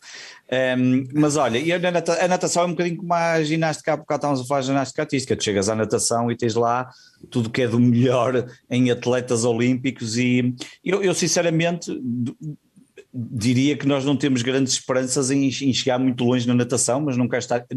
Já não vou falar das águas abertas, que não tenho assim muita, muita ideia, embora aquilo seja quase tudo estreias em Jogos Olímpicos, um, e não me parece que, seja, um, que, que seja para, para fazer eh, aqui quando estamos a falar de questões de medalhas, mas não, não acho que provavelmente se calhar o Alexis Santos ainda é uma das nossas grandes esperanças de ele que foi eh, semifinalista em 2016 um, o resto é quase tudo estreias em Jogos Olímpicos, mas hum, daqui é, é, é, desfrutar, ver o que é que eles vão fazer. Não tenho aqui capacidade para, para, para dizer muito mais em relação à natação e às pretensões uh, no surf. Talvez possa dizer um bocadinho mais, mas até pelo que li da entrevista, mas na natação, da entrevista do, do responsável pela Federação de Surf Portuguesa. Agora, na natação não há, não tenho assim grandes expectativas, nem acho que tenhamos um, uma capacidade para fazer grandes, grandes resultados, a não ser superarem-se, baterem as suas marcas pessoais e, e, e tentarem ir o mais longe possível, obviamente. Rui, tu sabes nadar, calculo. Muito mal, muito mal. Porque naquela zona, naquela vila ventosa onde tinhas que marcar horário para ir à piscina, portanto calculo que fosses nadar um pouco. Não, nunca punha o, o, pé fora de pé, isso nem, nem, sequer, nem sequer se punha em causa. Mas eu acho, eh, por falar em coisas que eu sei fazer, eu, eu adoro escrever e é mesmo aquilo que, que eu faço mais. E isto tem, tem, uma, tem uma ligação com a natação mas e até escrevo rápido, meto as coisas na cabeça e depois sai-me quase tudo, obviamente com algumas gralhas, mas, mas sai-me tudo relativamente rápido e se preciso escrevo 3 mil caracteres em 10 minutos, não é, não é isso que está em causa. Se tu estiveres aqui atrás de mim a ver enquanto eu estiver a escrever, e o João Nuno também, o Verel também, pá, deixa-me um bocado desconfortável e provavelmente o texto não ficará tão bom como ficaria se eu estivesse sozinho aqui, confortável, sem ninguém a ver. E normalmente, quando os atletas fazem, uh, batem as suas melhores marcas pessoais nos Jogos Olímpicos, e, mas são eliminados da primeira ronda, há muita gente que diz que ah, se é para ir lá fazer bater recordes pessoais, uh, não, vale, não vale a pena lá ir. E eu pergunto-me: são pessoas que conseguiram os seus recordes pessoais, provavelmente na, na isto é um, um, exagero, obviamente, mas na piscina municipal ali do lado, uh, e agora foram aos Jogos Olímpicos, em que não é só o Sérgio, o João Nuno e o Varela que estão atrás a ver, não, está toda a gente a ver. E estão a nadar, estão na, na mesma piscina que os melhores do mundo em que toda a gente conhece. E se mesmo assim conseguem os recordes pessoais, eu acho que tem de se dar o mérito daquilo que conseguiram fazer no maior palco do, do, do, desporto. Há aqui modalidades nos Jogos Olímpicos, e essas eu não gosto tanto, em que o, o maior palco não é necessariamente o palco olímpico, a natação é os Jogos é, Olímpicos. Claro. E se estes atletas chegam lá e fazem isto, têm esse mérito. E não é mais do que isso que eu estou a esperar para esta, para esta participação portuguesa na natação, porque de facto uh, somos de outro campeonato e se eu, claramente eu também não vou ganhar o Pulitzer, mas uh, se eu já me afeta estar com gente por trás, de cima do ombro, a ver o que eu estou a escrever, uh, imagino o que é que um atleta destes poderá sentir nos Jogos Olímpicos, portanto, que se divirtam, consigam os melhores resultados possíveis e, e que se não se deixem afetar por, por quem, quem oh, tem uma oh, visão. Rui, deixa-me só dizer uma coisa sobre isso e ouço sempre, principalmente da natação, que é, foram gastar o dinheiro dos contribuintes Ah, ali sim, para, para, bat- desculpa. para bater os recordes pessoais, quando as pessoas não entendem nenhum, nada e eu, eu, eu acho que os jornais, muitas vezes eu digo isto ao Sérgio, em vez de falarem de um grande resultado, quando é, porque é muito fácil falar disso, se calhar cultivarem as pessoas ou explicarem às pessoas que isso é um grande resultado, é isso que se calhar faz a diferença depois do momento dos Jogos Olímpicos. E não andar sistematicamente aquele gajo, eh, sei lá, por exemplo, o José Paulo Lopes que, que está nos 800 metros livres e atleta do Braga ainda agora con- conquistou um sexto lugar nos europeus. Apareceu um bocadinho, começou a aparecer. Mas sexto lugar nos europeus de Budapeste o que é que isso quer dizer em termos de natação? Os europeus de natação estão muito longe de ser os mundiais de natação. E ainda estão mais longe de ser os Jogos Olímpicos. É essa espécie de pedagogia desportiva que os, que os jornais desportivos deviam servir e não para só fazer parangonas para agradar às pessoas e ganhar eh, visitantes. E eu acho que isso faz muito parte da natação. Mas pronto, Sérgio, queres que Alex, fa- desculpa, já agora, Alexis Santos, eh, semifinalista em 2016, um dos melhores resultados de sempre de, de Portugal nos Jogos Olímpicos, e eu tenho aqui um- uma impressão ligeira em que a maior parte dos portugueses é capaz de saber quem ele é porque apareceu num, num jornal sem o símbolo do Sporting na touca. Ah, sim, é o famoso problema do Sim. Alexis Santos. É. Sim, sim, Isso sim, foi sim. espetacular Lá está, também. são essas coisas que aparecem. Sérgio, queres que fale um bocadinho de natação então? Fala, fala, pode avançar. Pronto, 200 metros livres, o Gabriel Lopes, que tem um 58,59 e o Alexis Santos, que é o recordista nacional, com um 58,19, são tempos bastante próximos.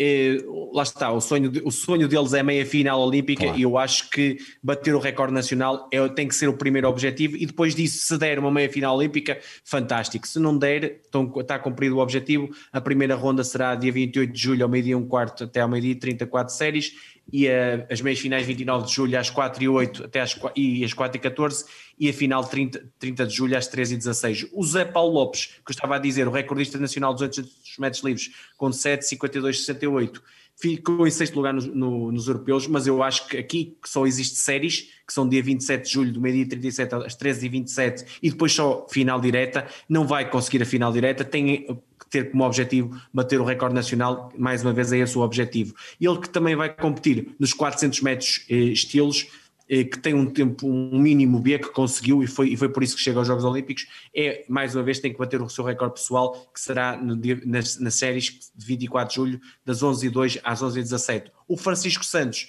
que é o recordista nacional dos 200 metros costas, também vai estar nos 100 metros costas, mas a prova dele favorita são os 200 metros costas, onde conseguiu um, um, um 57,06, que já agora no meeting do Porto, que o conseguiu em junho de 2021, que o conseguiu eh, alcançar assim os Jogos Olímpicos. O objetivo dele, mais uma vez, bater o recorde nacional, tem as séries para, para o fazer das 11h25, ah, dia 28 de julho, das 11h25 às 11h43, meias finais e final, creio que não, não está ao alcance dele, tal como nos 100 metros costas, onde tem que bater o recorde, onde tem, onde tem como objetivo bater o recorde nacional e, e que o seu recorde pessoal é 54,72 e sendo que as séries dos 100 metros costas são dia 25 de julho, das 12h19 às 12h31. No feminino, temos hum, a Tamila Olub no, hum, nos, oi- nos 1500 e e nos 800 metros livres, são provas incríveis onde existe uma senhora chamada Kate Ledecky, que, que eu Está digo tudo à espera. Sim, que, que ela espera. Eu, só- eu acho que a Kate Ledecky não tem como objetivo Ela é que fica à espera dos outros. Quando acaba. Exato. Sim, ela quando acaba fica à espera dos outros, é um facto. Ela não, não tem, eu acho que ela não tem como eh, objetivo ser campeã olímpica, tem como objetivo bater o recorde do mundo. Aquela linha que normalmente aparece, Exatamente. que ela, tem, ela tem que sempre bater essa linha. Eu acho que é isso que ela tem que, ser, tem que se focar normalmente, porque é uma, uma, uma nadadora inacreditável. Ela tem como recorde pessoal a Tamila 16,1550 nos Europeus de Budapeste, onde foi oitava, chegou a uma final de Europeus, mas lá está, mais uma vez, é uma final olímpica é impossível, tem que bater o, seu, o recorde nacional que já é datado já de há algum tempo atrás, que é que- é da Diana Durães, e a Tamila tem capacidade para bater. As séries de, dos 1500 são de de dia 26 de julho, das 12h32 às 13h23. No- nos 800 metros livres, que ela tem o recorde do 8,32,30, o recorde pessoal dela, conseguiu agora em França há pouco tempo, também tem um objetivo que é bater o recorde nacional, são 3 segundos, que 3 segundos em natação é muito, que são 8,29,33 e tentar um top 16 que já era muito bom, que sendo que as séries dos 800 são 29 de julho às 11h02 e 11h38, finais não vale a pena sequer pensar porque não, não são objetivos completamente impossíveis. A Diana Durães, que também vai estar na prova dos 1500 metros, que é recordista nacional, mas nunca mais chegou uh, perto desse tempo, que são 15,55,19 tem como objetivo aproximar esse tempo e fazer o melhor possível nas séries uh, de 1500. Na, na, Ana Catarina Monteiro, que é a recordista nacional dos 200 metros mariposa, com 2,08,03 em 2018, qualificou-se com 2,08,40. Eu acho que o objetivo dela, lá está, é bater esse recorde nacional. Tem as séries dia 27 de julho, das 11h28 às 11h46, para conseguir meias finais. Eu acho que é impossível. Nas águas abertas, Tiago Campos e Angélica André, que então, se qualificaram em em, hum, em Setúbal, agora na última prova de qualificação, conseguiram esse objetivo.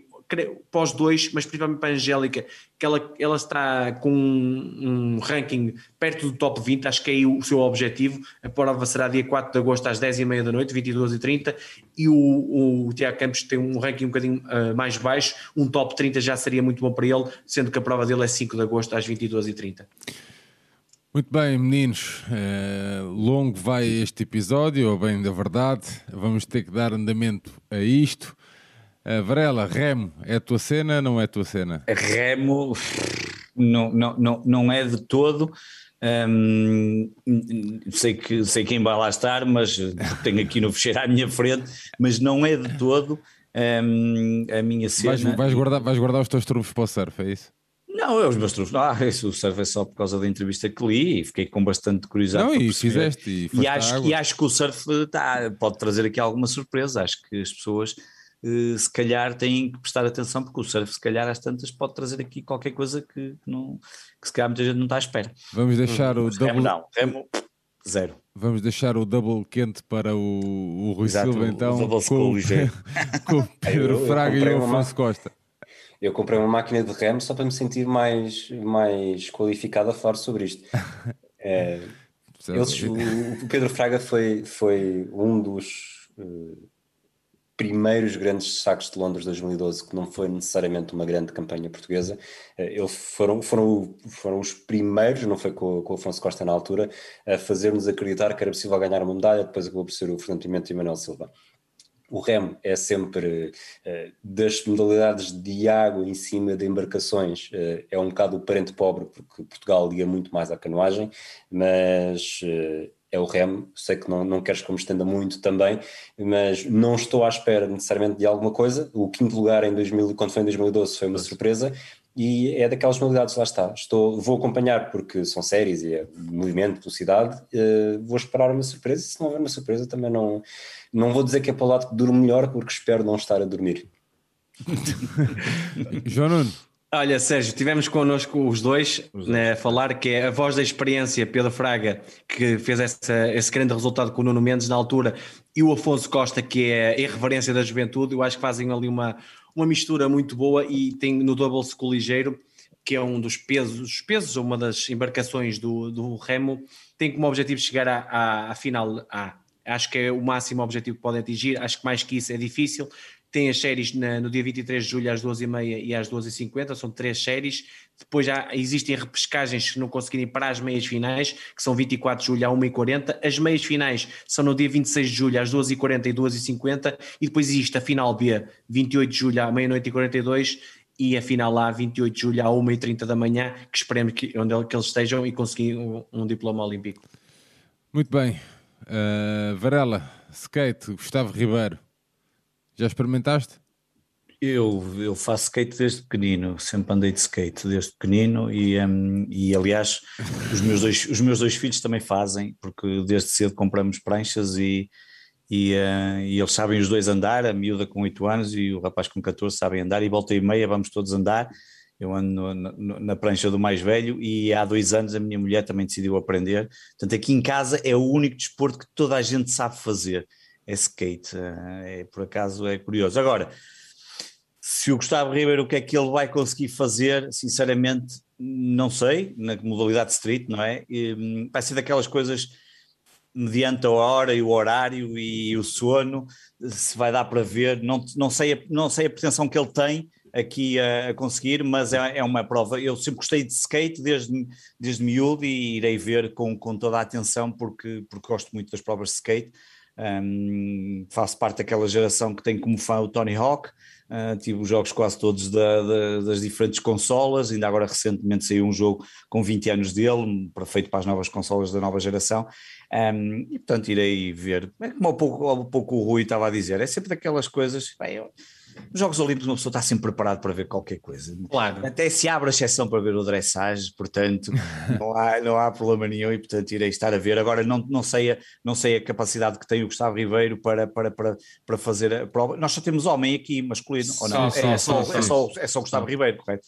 Um, e vamos ver o que é que será. Se houver uma surpresa, a pessoa está sempre preparada para a surpresa e festejar e, e estar aqui e ficarei muito contente, mas já, já é bom. Há pouco eu ia dizer uma coisa importante, pai estar presente, só, só, estar presente nos Jogos Olímpicos deve ser. Epá, eu, eu, eu, eu, gostava de, de sentir o que é. Eles vão ter azar porque não há público, como todos sabemos, mas só aquela coisa de, na abertura, tu poderes entrar, desfilar com o teu país e, e aquele momento deve ser uma coisa absolutamente inacreditável e, portanto, todos estes 92 atletas. Varela, Paris 2024, Varela. Exatamente. É, eu, eu, eu, eu já tenho marcado, Varela. Portugal dificilmente vai organizar, ainda há bocado estava a ver os valores que o Japão vai gastar 13 ou 14 bilhões de dólares em, nesta, nesta, na organização disto. Claro que Portugal não tem capacidade para organizar nada disto, nem mesmo se calhar Portugal e Espanha teriam capacidade como vão fazer para o Mundial, mas deve ser uma coisa inacreditável. Tivemos a oportunidade de ir a Londres um, mas, mas como atleta estar presente lá dentro deve ser uma coisa inacreditável. E, portanto, o Gustavo Ribeiro vai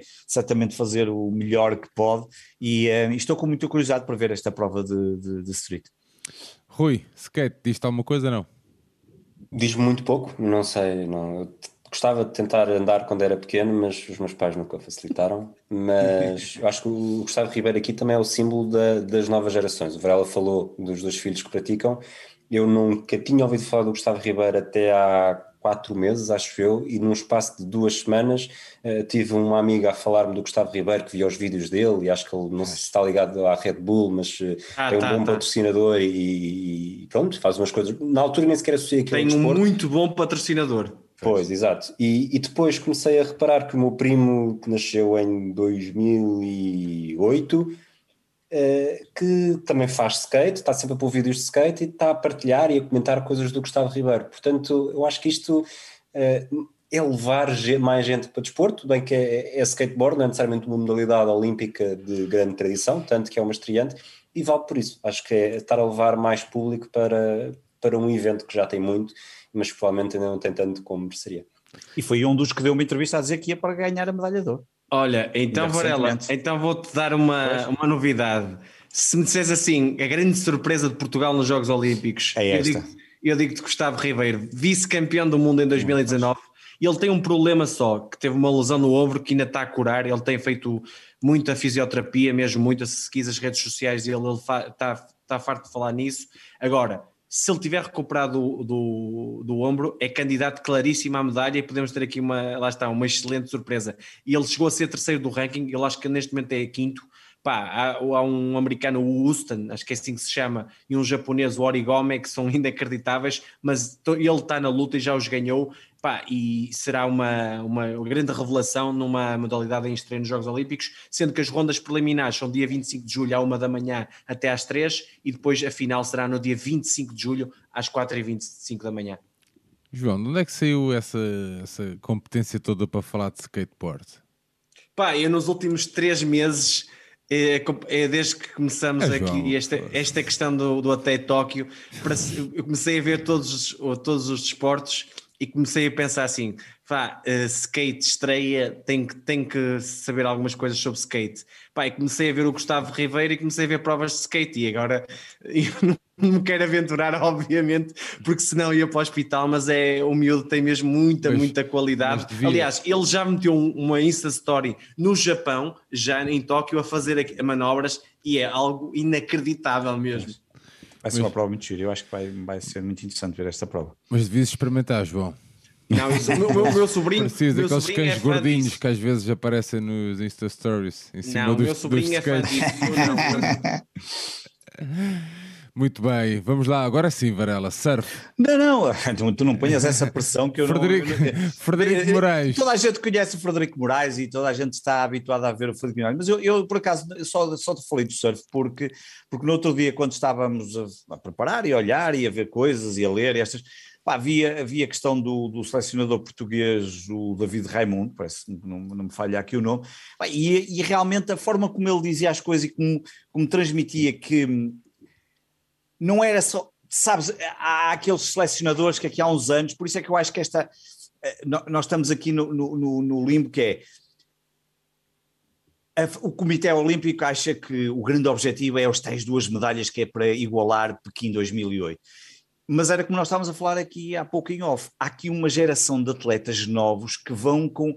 Novos podem não ser só novos em idade, pode ser estreias, porque isto é uma modalidade que até pode nem estar a existir no, nos próximos Jogos Olímpicos, mas que vão com uma vontade, como ainda agora estava o João Nuno a falar do, do skate, no caso surf e noutras modalidades, que vão com uma vontade tão grande aliadas também à sua competência, e, e, eu gostei muito da forma como o David Raymond falou do surf, que pá, não, não é aquela coisa de vamos para lá só para competir, nós vamos para lá, nós vamos para lá para tentar ganhar as medalhas, claro que como nós também vão os outros, mas que há aqui, pelo menos do caso, eu conheço mais é o Frederico Moraes, a Yolanda Hopkins e a, e a Teresa Bonvalo, não, não tenho essa noção, porque normalmente o surf, peço desculpa, sou um bocadinho machista, tenho visto só o masculino, normalmente vejo os masculinos, não costumo ver muito os femininos, não me levem a mal, hum, não façam aqui, não me tentem cancelar no, nas redes sociais, uhum. mas, mas a verdade é que uh, fiquei muito curioso e acho, estou muito, e, e, e, como gosto de ver, houve uma altura que o Frederico Moraes era o Frederico Moraes, não é? Que andava aí numas provas uh, no, no, circuito internacional, que sempre a fazer grandes resultados e uh,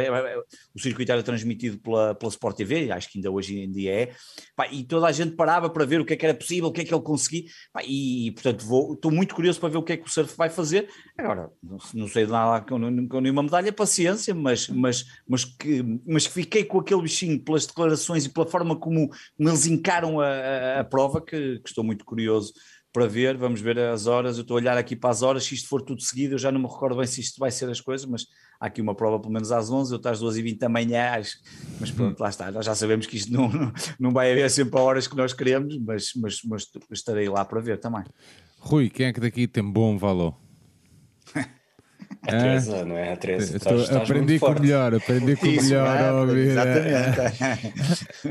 Eu não, não vou acrescentar muito àquilo que o Varela disse. Eu acho que o surf, eh, se há modalidades em que nós dizemos claramente, não, aqui Portugal não vai ganhar medalhas, como a natação, eh, eu não consigo dizer com 100% de certeza que Portugal não ganha medalhas no surf. Não acho que seja o mais provável, mas o surf é uma daquelas modalidades em que eh, tens um fator externo que, que, influencia muito e não está relacionado com o valor que tu tens ou com o melhor do mundo tem ou que os teus adversários têm.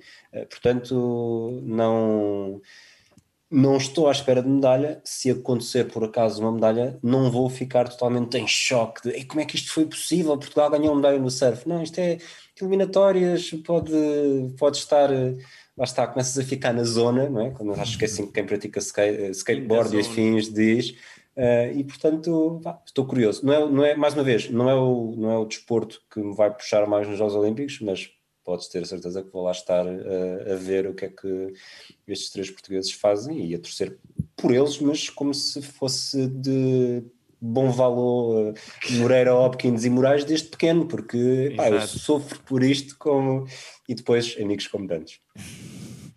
João. Olha, Sérgio, eh, se me perguntasses eh, qual era a modalidade que menos vês destas todas, se calhar, em termos de atletas portugueses presentes, é o surf. Pá, eu, em termos de surf, não percebia rigorosamente, não percebia e percebo muito pouco.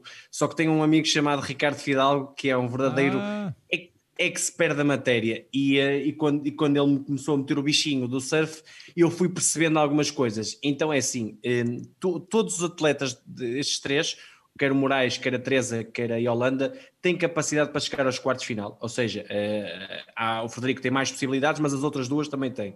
Agora aqui uma pequena, não é desculpa, mas é um facto. As ondas de Tóquio, pelo que eu percebi, são muito pequenas ondas essas, sendo pequenas, prejudicam um bocadinho o, Frederico Moraes. O Frederico Moraes é um atleta muito alto e normalmente os atletas mais baixos é que gostam de, de ondas mais pequenas porque têm um centro de gravidade menor e acabam por sacar, chamar a expressão que eu entendi, é aéreos de forma mais fácil e não, e não caem na aterragem e também são mais ágeis nisto. Ou seja, o Frederico Maio, dado o contexto de Tóquio, se calhar leva aqui alguma desvantagem, principalmente em relação aos brasileiros, que são os principais favoritos. Digamos assim, se bem que o Frederico Mais, sendo 11 do ranking mundial, não é dos principais favoritos, mas pode estar na luta das medalhas, como o Rui estava a falar. Ele começa com a primeira ronda dia 25 de julho, às 23 horas até a 1h40, depois a segunda ronda às 5h46 e 20 no mesmo dia, 26 de julho a terceira ronda, com oito séries entre as 13 e 48 e as 8 da manhã, quartos final 27 de julho às 23 horas, meias finais 27 de julho às 13 e 48 da manhã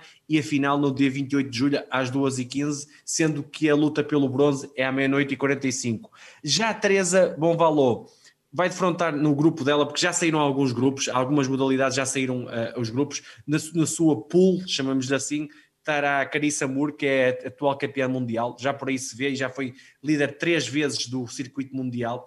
Uh, não é favorita contra ela, mas as outras duas atletas, eu creio que ela poderá passar. E assim, ganhando essas duas, pode ter os quartos de final como grande objetivo, porque elas, quer a Teresa, quer a Yolanda, segundo eu percebi, estão no WQS que é, não é o WCT, que é o WCT é o circuito mundial principal, é a primeira divisão, elas estão na segunda divisão, mas são das melhores da segunda divisão, portanto podem ter aqui uma luta pelos quartos final, não pelas medalhas, acho que isso que é muito complicado, sendo que a primeira ronda dela também é 25 de julho, e a primeira e a segunda ronda, a terceira é dia 26 de julho, os quartos final no dia 27 e as meias também, no dia 28 fica a final e a luta pelo bronze. A Holanda também terá no seu, na sua pool a Caroline Marx, que é vice-campeã, ou seja, terão as duas melhores com as nossas duas portuguesas, e é uma, uma, uma surfista que é muito agressiva. O que eu acho que esta, eu acho não, o Ricardo Fidalgo disse-me, e eu estou aqui a transmitir, que eu não gosto de deixar nada com aquilo que não percebo, ela tem muita capacidade física, é muito agressiva e com este tipo de ondas eu acho que poderá ter aqui alguma vantagem. A Holanda poderá ser aqui uma espécie de surpresa. Veremos o que acontece, mas nenhuma Frederico Moraes pode chegar a uma meia final, por exemplo, mas eu acho que o máximo que podem atingir as duas meninas são uh, as quartas de final, sendo que a primeira ronda 25 de julho e a segunda também a 26 de julho, como, como tinha dito da, da Teresa Bovalo. Muito bem, surf terminado. Agora vamos com o Rui Bragança, Taekwondo. Rui Silva. Rui Silva ou Rui Bragança? Não. Acho, o Rui Bragança teve hum, eu eh, não, não, acompanho artes marciais nem taekwondo uh, com grande, com grande proximidade. O Rio Bragança teve um período muito áureo de grandes resultados e chegou, entrou no Rio também como, como bom candidato, acabou por ficar nos quartos de final. Uh, para este ano, não, até pela, como dizíamos há pouco, os, os, nomes que vão surgindo e que vamos ficando mais atentos e com maior expectativa, eu acho que o Rio Bragança não está nesse aspecto, mas quando hoje durante a tarde, enquanto preparava a, a gravação, uh, tenho aqui uns nomes para medalhados e um nome para diplomas olímpicos e o Rio Bragança para mim está na, no lote de, de. Primeiro não são muitos atletas, portanto é quase um bocadinho de sorte no sorteio com capacidade de talento que ele tem, que já provou, uh, pode facilmente chegar uh, aos quartos de final. Quartos de final que eu tenho ideia, não sei se, se me vais corrigir, João Nuno, mas os quartos de final no Taekwondo podem não garantir necessariamente o, o, um diploma olímpico? Não, não, não, pode, porque são mais atletas, são mais que os oito.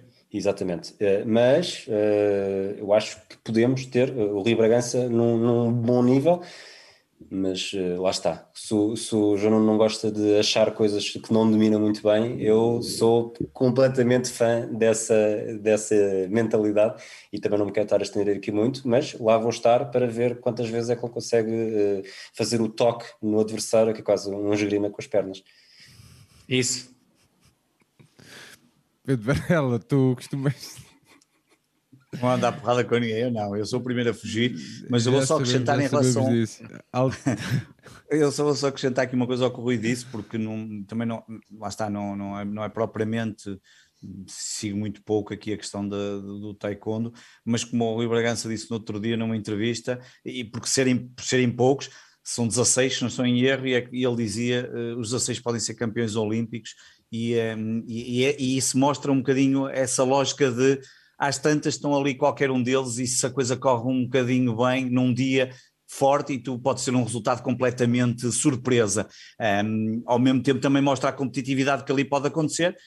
Um, olha, força para o Rio Bragança, que é aquilo que eu, que eu lhe desejo e que dê muitos toques neles todos e que os manda ali abaixo, mas, mas, mas, mas pronto, é, é isso, não, não vale a pena dizer muito mais. João, Olha, vamos, vamos ver quantas quanto... rondas, desculpa, vamos ver quantas rondas de distância são de Bragança a Tóquio, não é? Exato. fortíssimo. Olha, na categoria de menos 58 quilos, ele está no 15 lugar do ranking.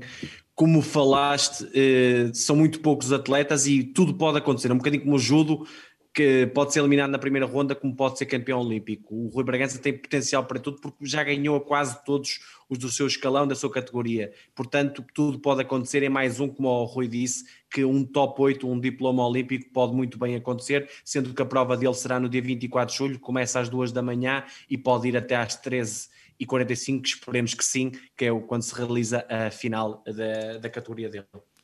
Muito bem, Pedro Varela, ténis com Pedro Souza e João Souza. Também não és. Não...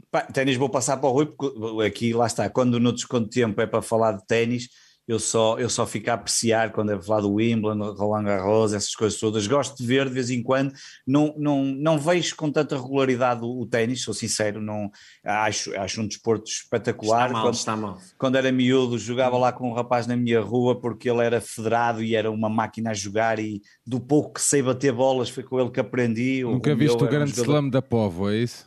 Epá, não, não, não, não, tenho, não tenho assim, portanto, um, deixo aí para os, para os craques, porque sei que o João Nuno também vê muito e o Rui eh, vê, e falta aqui o Fragoso que também Sim. acompanha com muita regularidade. Não, não vou, acho que não vou acrescentar aqui grande valor, por isso deixo para os meus companheiros aqui de comentário. Rui Silva, Pedro Souza. O Varela está. Tá, tá, precisas de ser mais Ronaldo e menos Iniesta. Estás a, estás a passar bem, mas estás a passar muito. Sim, Tens sim, de finalizar sim, mais em frente à baliza. Diz, Sérgio. Grande analogia. Eu, eu queria mesmo gravar um episódio contigo só para fazer estas coisas. Juro. É sempre, sempre que quiseres. Olha, para não, para não perdermos muito tempo, uh, singulares, uh, zero hipótese, uh, e, e, mesmo acho claro. que se, se mesmo para uns, uns 16 aves de final, acho difícil. Uh, uh, o campo é um bocadinho. O campo, o, o, campo físico é maior, o campo é mais curto, neste, neste caso que eu ia dizer. Uh, o João Sousa, ultimamente, eu até sinto que ele tem sido mais, mais bom jogador de pares do que singulares. Claramente não é? E, e, não sei até que ponto é que poderá haver aqui uh, uma surpresa, mas a surpresa aqui no ténis não é, está muito longe de medalhas e acho que até está longe de, de diploma olímpico. Mas... Ainda agora em Newport conseguiu a final com o Jordan Thompson e não, não foi à, final ou meia final, que depois o Jordan Thompson lesionou-se, não lesionou-se, não, optou por, por ir por singulares e o João Sousa acabou por ir para Tóquio.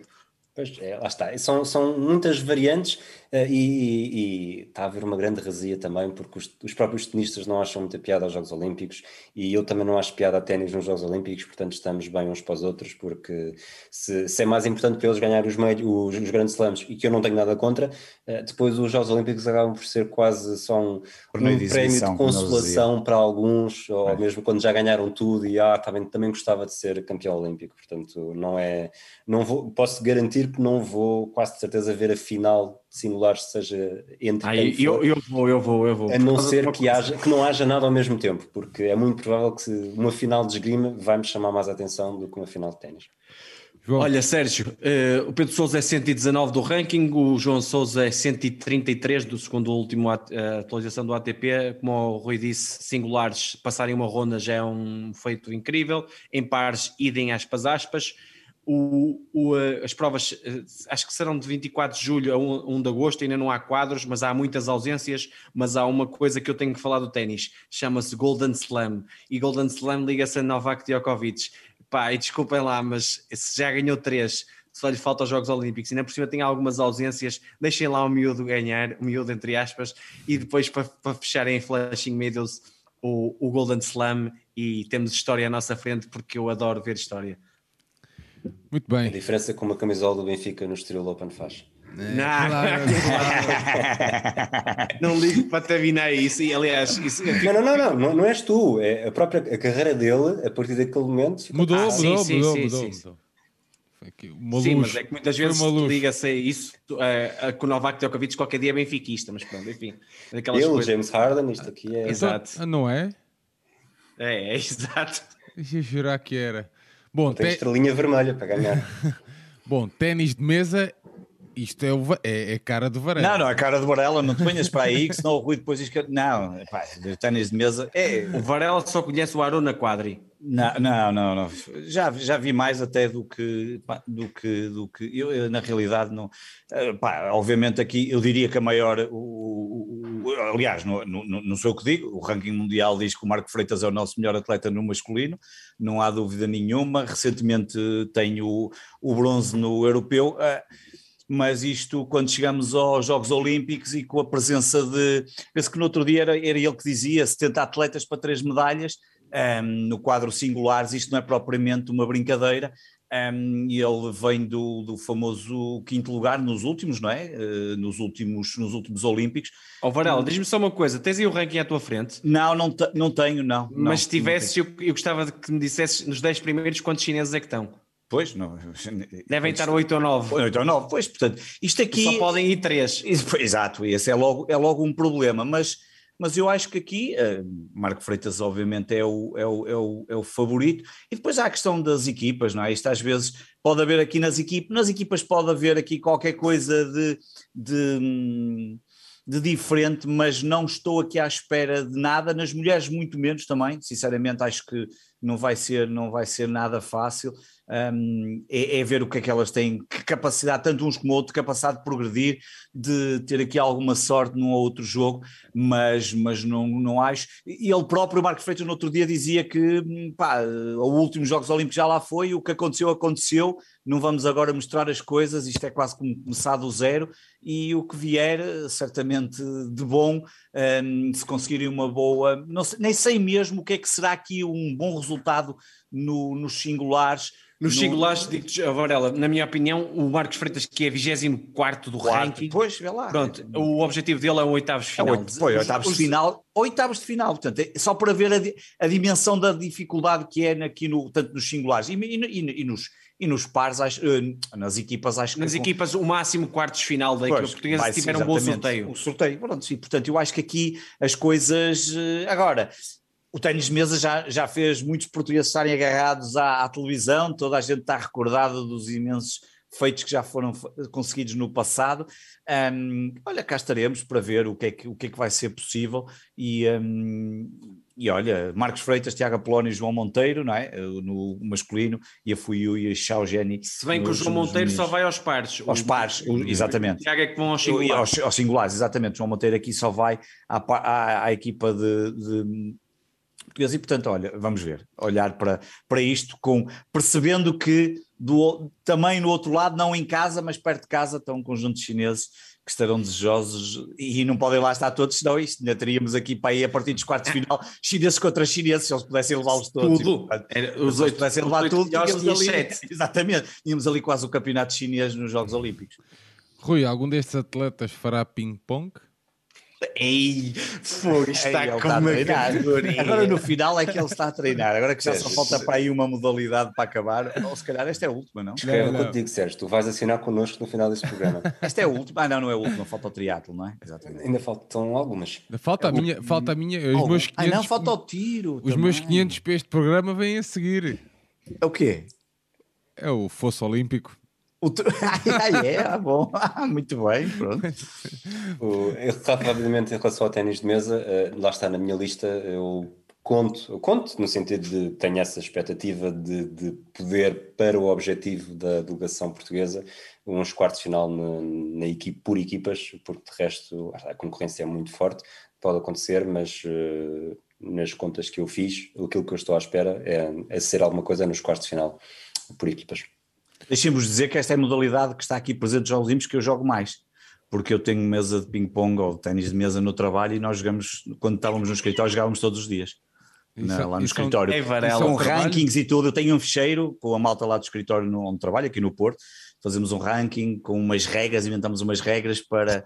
Por para é nos... que o homem não tira férias. Exatamente. O homem, está Claro, de férias tem- no trabalho. Exato. Não, Fácil. é, pá, essa é uma das, das vantagens que, que a entidade patronal nos dá e que é espetacular. E tenho setas também no trabalho, ficam já a saber. Olha, Varela, oh, Varela, oh, Sérgio, só falando de ténis de mesa, Marcos Freitas, é como disse, chegar aos oitavos final, o máximo dos máximos quartos final, mas já era demasiado, na minha opinião, mas pode ter um bom sorteio, pode acontecer. O Tiago Apolónia passar uma, duas, três rondas no máximo, pode duas rondas, acho que é o objetivo normal. Isto vai ser jogado dia 24 de julho até dia, dia 30. As equipas eh, acho que o objetivo lá está, o top, o, top 8, o quarto final o máximo, será jogado 1 de agosto a 6 de agosto. No feminino, a Fuyu, que esteve connosco, é a 55 do ranking, o objetivo, lá está, uma, duas, máximo três rondas passar, vai ser jogada de 24 de julho a 30 a 29 de julho, a prova de singulares femininos, e, na- e a outra, Xiao Jian, Jiani, que, que também está um ranking abaixo, 60, lugar 63 do ranking, creio, passar uma, duas rondas, dependendo do sorteio, é o, o objetivo para ela. Muito bem, avançamos então até ao tiro com armas de caça. Os meus 500 deste programa é exatamente este. É, então, bora João, lá. Pa- João Paulo Azevedo.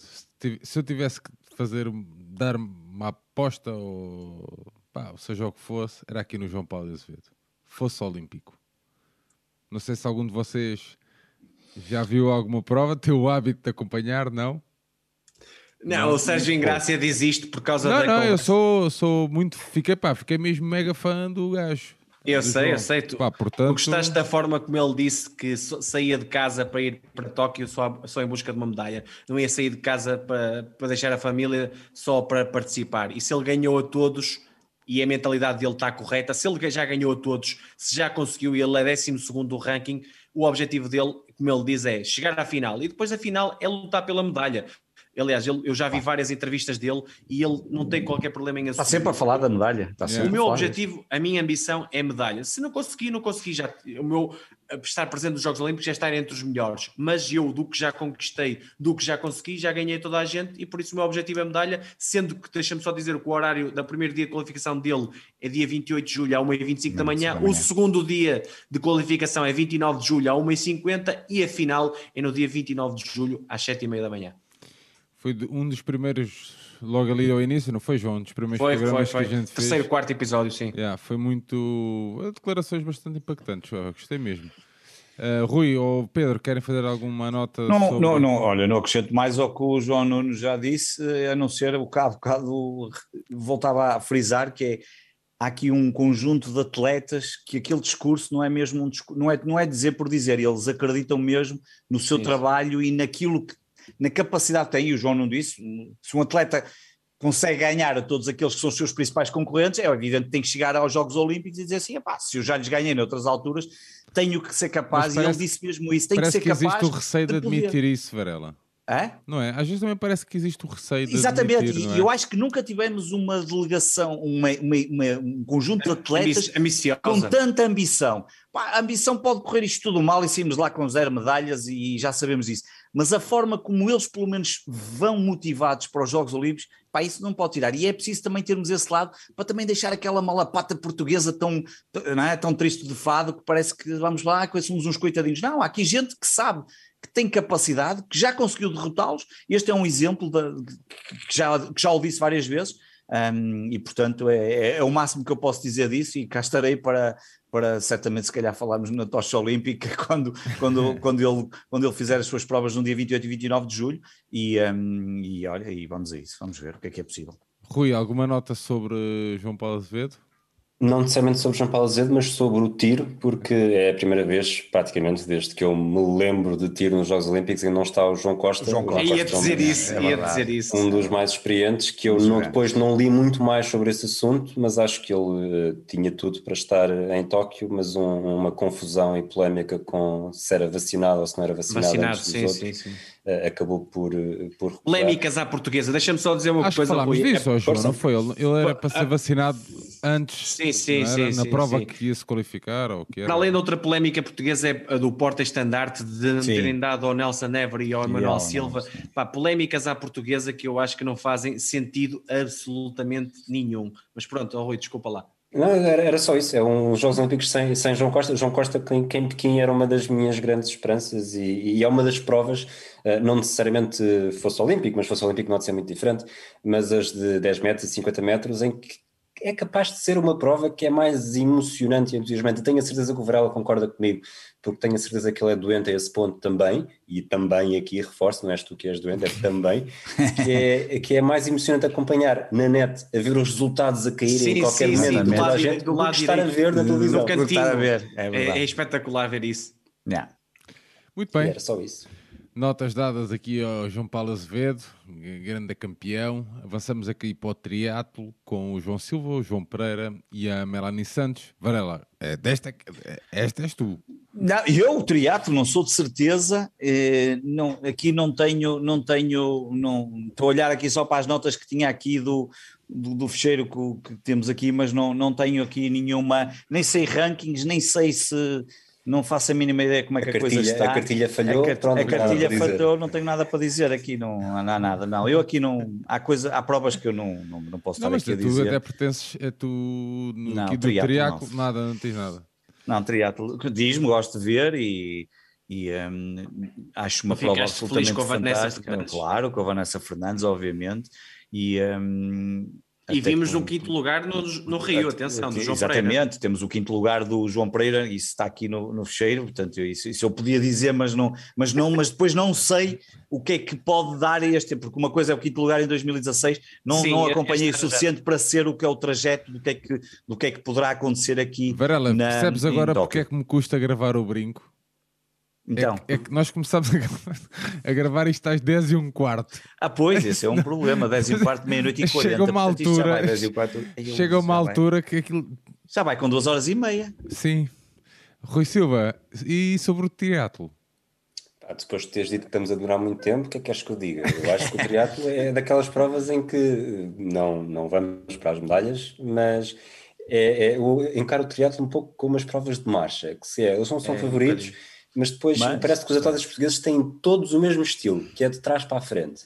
Hum. No, na marcha os outros vão sendo penalizados, eh, no triatlo, depois na, na, primeiro na bicicleta e depois na corrida, deve ser por não sermos grandes nadadores, mas vamos galgando lugares e acabamos quase sempre naquela sensação de, pá, isto até foi bom, mas eh, não dá para mais do que, do que isso. Olha, Sérgio, João. pegando nisto do triatlo, a Melanie Santos está no lugar 98 do ranking, por isso, pá, se conseguir um, se lugar um, conseguir um 30, 40, uh, no top 30, top 40, já será muito bom na prova dela, 27 de julho às 10h30. Agora, no masculino, pá, eu tinha uma grande expressa chamada Vasco Vilaça, mas que não foi convocado pelo, pela questão do ranking, mas eu acho que em Paris 2024 podemos assistir a um uma prova fenomenal de um triatleta fenomenal. O João Pereira, que foi quinto no Rio, é 57 do ranking hoje em dia. Está numa fase muito irregular de prestações, ou melhor, irregular, mais regular por baixo. Não, já, dificilmente consegue chegar ao, ao, top 20. Agora, num dia bom, se o deixarem perto do grupo de favoritos na corrida, onde ele é fantástico, ele é um atleta que consegue ficar em quinto lugar aos 10 km em estrada em Portugal, por isso, no, no, na prova com, com atletas do atletismo mesmo, pode fazer algo num top 15, num top 20. Mais que isso, acredito que não. O João Silva tem estado melhor que ele, é 26 do ranking, mas eu acho que é um, é um, atleta que, sob pressão, normalmente costuma falhar e é esse o grande problema dele. E creio que um top 15, um top 20 já seria muito bom para ele. Muito bem. Ah, e a prova de masculino é 26 de julho às 10h30. Muito bem, ficamos então aqui só com um, a vela. A vela. Pedro, Pedro Varela. Já, Opa, já foste, pelo já, menos, já foste a, vela? a vela pode a vela pode-se dizer pelo menos que estamos à espera de ver o que é que fazem os irmãos uh, Diogo e Pedro Costa, até porque são aqui do Porto, foram vice-campeões mundiais recentemente, e eu acho que isso é uma das, um dos grandes atrativos. São campeões na... em, em Vela Moura, não é? Em Valamoura. Muito bom, isso é sempre isto. Hoje já estou a ver, ainda vamos ficar aqui para até às 3 da manhã. Depois a seguir podemos fazer uma retrospectiva, olhar para trás para os Jogos Olímpicos e portanto seguimos aqui para às 5 da manhã. Um, e portanto, fazemos já os Jogos, o primeiro dia de Se calhar fazemos, é, exato, fazemos já o prognóstico dos primeiros dias. Temos já aqui o Austrália-Japão de softball já no primeiro dia, a primeira prova, e portanto podemos já começar a olhar para isso. Um, mas temos, é, diria que essa é a grande, é, é, é, é, o meu contributo que posso dizer, que acho que é o que todos nós estamos aqui, pelo menos à espera de ver o que é que os irmãos conseguem fazer nesta prova. Mais uma vez, ambição, miúdos novos, com, com, com muita vontade. Um, pois há o Jorge Lima, José Costa e a Carolina João, mas eu aí não faço ideia se tem a capacidade. Uh, há bons resultados, o Rui há pouco dizia, e é, e é verdade, a vela uma grande tradição. Tradicionalmente, tradicionalmente, e eu desde que comecei a fazer o Tocha Olímpica com, com o Rui e com o Fragoso desde a primeira edição, a vela é, e como faço sempre a parte dos portugueses, a vela está ali presente quase desde sempre, e, e sempre com resultados muito positivos e, e muito interessantes ao longo de, de, de, todas as edições dos Jogos Olímpicos, ah, e será certamente aqui uma... Um, uma, uma, uma, será algo a seguir e para ver o que é que é possível fazer uh, e com a curiosidade dos irmãos Costa aqui poderem trazer-nos se, se, calhar aqui uma medalha, mas vamos olhar para, para também o José Costa tinha conseguido o 16 no Rio, estou a olhar aqui e o Jorge Lima o 11 em Pequim e 16 no Rio, mas não sei como é que estão em termos de forma atual para a Carolina, é, é estreia, eh, o que é que vão trazer, mas, mas sem dúvida que vamos olhar para, para os irmãos Costa e ver o que é que eles nos podem trazer depois do, do feito que conseguiram em 2021. Muito bem, Rui, uma vez foste vela, não? Sim, vou agora, vou agora, porque era exatamente isso que eu tinha a dizer. Portanto, tu estás, estás, isto por osmose, tu estás no ponto, já te disse, tenho, tenho aqui o contrato para assinar no final. Um, e, e, aproveito já para dizer que isto está, está a ser longo, é verdade, mas está a ser uma verdadeira aula. E porque tu metes aqui a batata quente em mim e no Varela, mas depois o João não está a dar uma verdadeira. é que o João não tem aquilo tudo preparado e, e, portanto... está, a ser, está a ser um trabalho de casa perfeito para depois, quando falarmos Exatamente. de portugueses, eh, sabermos que está muito mais dentro das coisas. Oh, Rui, aliás, deixa-me só tu estás a dizer uma coisa espantosa que é como nós, entretanto, até já fomos convidados algum de nós vai ter que provavelmente ir a um outro podcast, nós já, já temos o trabalho feito com o João Nuno, e eu agora posso ir lá e falar do tiro, do judo, da caça, coisas que eu ainda nem, não até tinha a certeza como é que eu agora já posso ir lá com uma propriedade fantástica. Eu, eu, Sérgio, eu só peço uma coisa, não sei como é que isto vai ser partilhado, mas uh, se não fizeres, eu vou acabar por fazer, mas eu tenho quase a certeza que vou ouvir este podcast eh, esta, este episódio, mas se conseguires fazer o log de a que minuto é que falámos sobre alguma coisa, vai, isso aí então é perfeito, Ei. porque vou ouvir o que é que o João não diz sobre cada atleta, porque lá está, está, duvido que encontre em algum sítio algo tão bom como isto, ah. que nos vai ajudar depois, lá está, o trabalho todo feito para ganharmos tempo, acho que o João Nunes aqui Mas sabes que eu não, é não tenho, não, mas estás a dizer isso, eu não tenho, esse, não tenho o hábito, não sei se Varela no, nos episódios deles fazem isso, mas nós hum, pá, eu não tenho o hábito de fazer isso que é no YouTube um, ir tirando os minutos. Comecei a fazer alguns, sobre, depois sobre o, pronto, que tema é que estávamos a falar, pá, só que isto é tudo muito giro para quem só. Claro, para quem só. Para, não, não, para quem para só que... produz ou está ah, tipo, okay. tá na, na produção, ou sei lá, na produção, mas, pá, mas sim, mas está ali a ajudar, ou assim, olha, minuto 5 eles falaram do João Mário. Não, desculpem, não era disso que eu queria dizer. João, o que é? Do, do... é falaram, já está muito falar, longo este programa. Falaram de vela. Hoje, ah, e de vela foi o que ele fez. Ao minuto 15 falaram de triatlo. Pá, mas isso era muito bom para quem depois vai ver, está a ver no, em, em videocast, pode ir só. Pá, o meu interesse é, sei lá, vela. Pronto, pumba.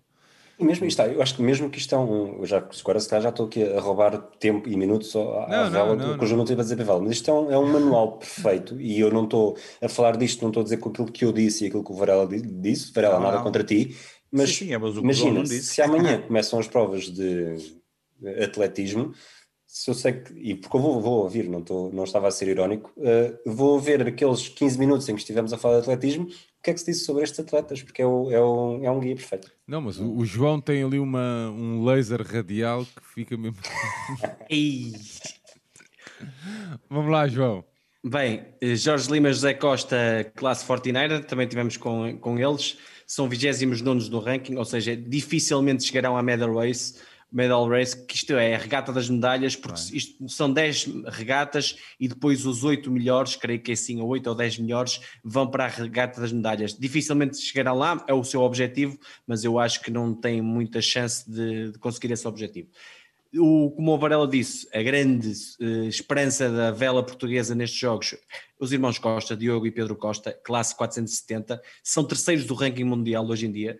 O objetivo é claro, medal race também, e depois diploma barra medalha. Põe assim, porque eles, além de. Eles são muito ambiciosos, mas têm muita cabeça no sítio. Sabem que a vela tem duas vertentes, ou seja, a experiência é muito importante e eles não a têm a este nível de Jogos Olímpicos e depois as condições do terreno de jogo, chamamos de assim, que também são muito importantes na vela. A questão do vento, eles são mais fortes com vento mais fraco e são menos fortes com vento mais forte digamos assim. Eles explicaram isso um bocadinho no nosso episódio e por isso, dependendo das condições que tiverem em Tóquio, veremos que tipo de prova é que eles podem fazer, sendo que a primeira regata é dia 28 de julho às 4 da manhã e a Medal Race é dia 4 de agosto às 6h33, ou seja, de 28 de julho a 4 de agosto podemos estar aqui a, puxar para que eles consigam a tal almejada medalha. A Carolina João, na, no laser radial, ela é no ranking 68, ou seja, é um bocadinho como a Raquel Queiroz no cross country, fazer o melhor resultado possível preparando Paris. Ela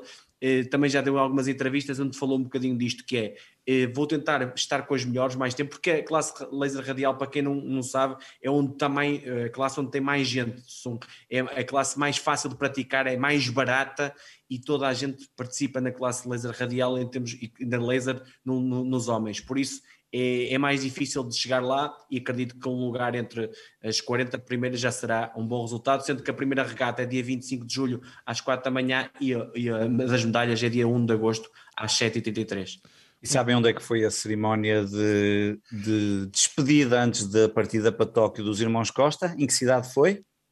Gaia. Ah, pois é, na melhor cidade deste país. Portanto, os irmãos Costa vão mesmo bafejados pela, por tudo o que é grandiosidade para conquistar medalhas. Fantástico na Marina de Gaia, pois é.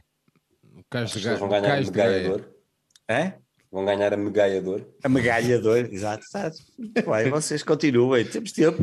Para quem está aqui a uma da manhã, eu é ligo aqui a televisão, deve dar a dar qualquer coisa para ver. É possível o que é que está a dar. Não, mas agora, agora, agora, quero, coisa qualquer. agora só para chegarmos às 3 horas, porque senão também não tem piada nenhuma. Oh, oh, temos aqui um brinco olímpico sim. para isso. Oh, João, como é, como é que tu vês esta cena dos esportes, meu?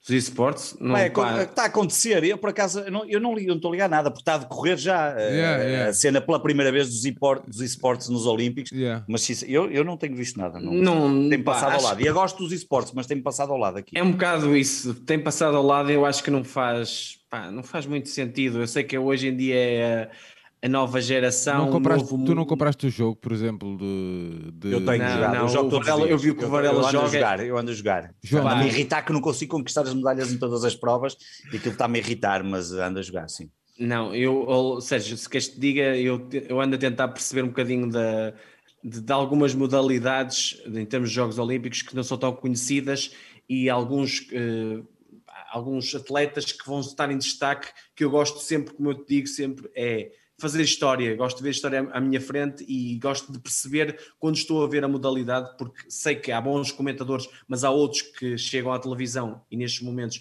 a escalada, por exemplo, pá, é, é tudo muito bonito, mas como é que são as regras? Então, ainda, ontem, tentar... ainda ontem ouvi um, um, um, comentador de eleição para dizer que, que tinha, vinha um atleta do PAOK da, da Liga Sérvia.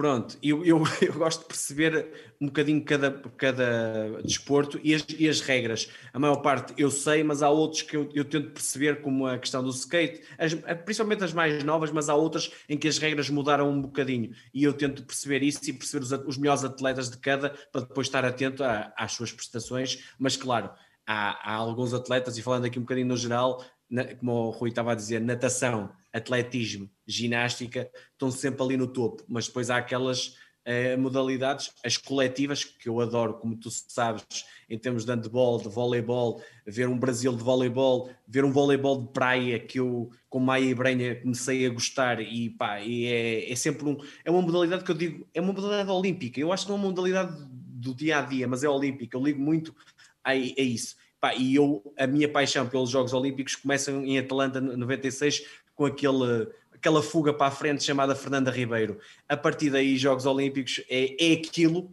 é aquilo, é Portugal a tentar conseguir uma medalha, é Portugal a, dar, a superar-se e perceber que uma atleta pode ganhar a outra, que era a Xiao Xiao, lá como se chamava a, a, a chinesa, que era inacreditavelmente favorita e a Fernanda Ribeiro conseguiu e, uh, e, os Jogos Olímpicos são isso, é superação, seja top 16, seja top 32, seja top 50, e eu, da minha parte, tento sempre tentar explicar às pessoas daquilo do, do meu conhecimento, pouco ou muito, não interessa, que, que uh, as prestações dos portugueses é, é mesmo isso.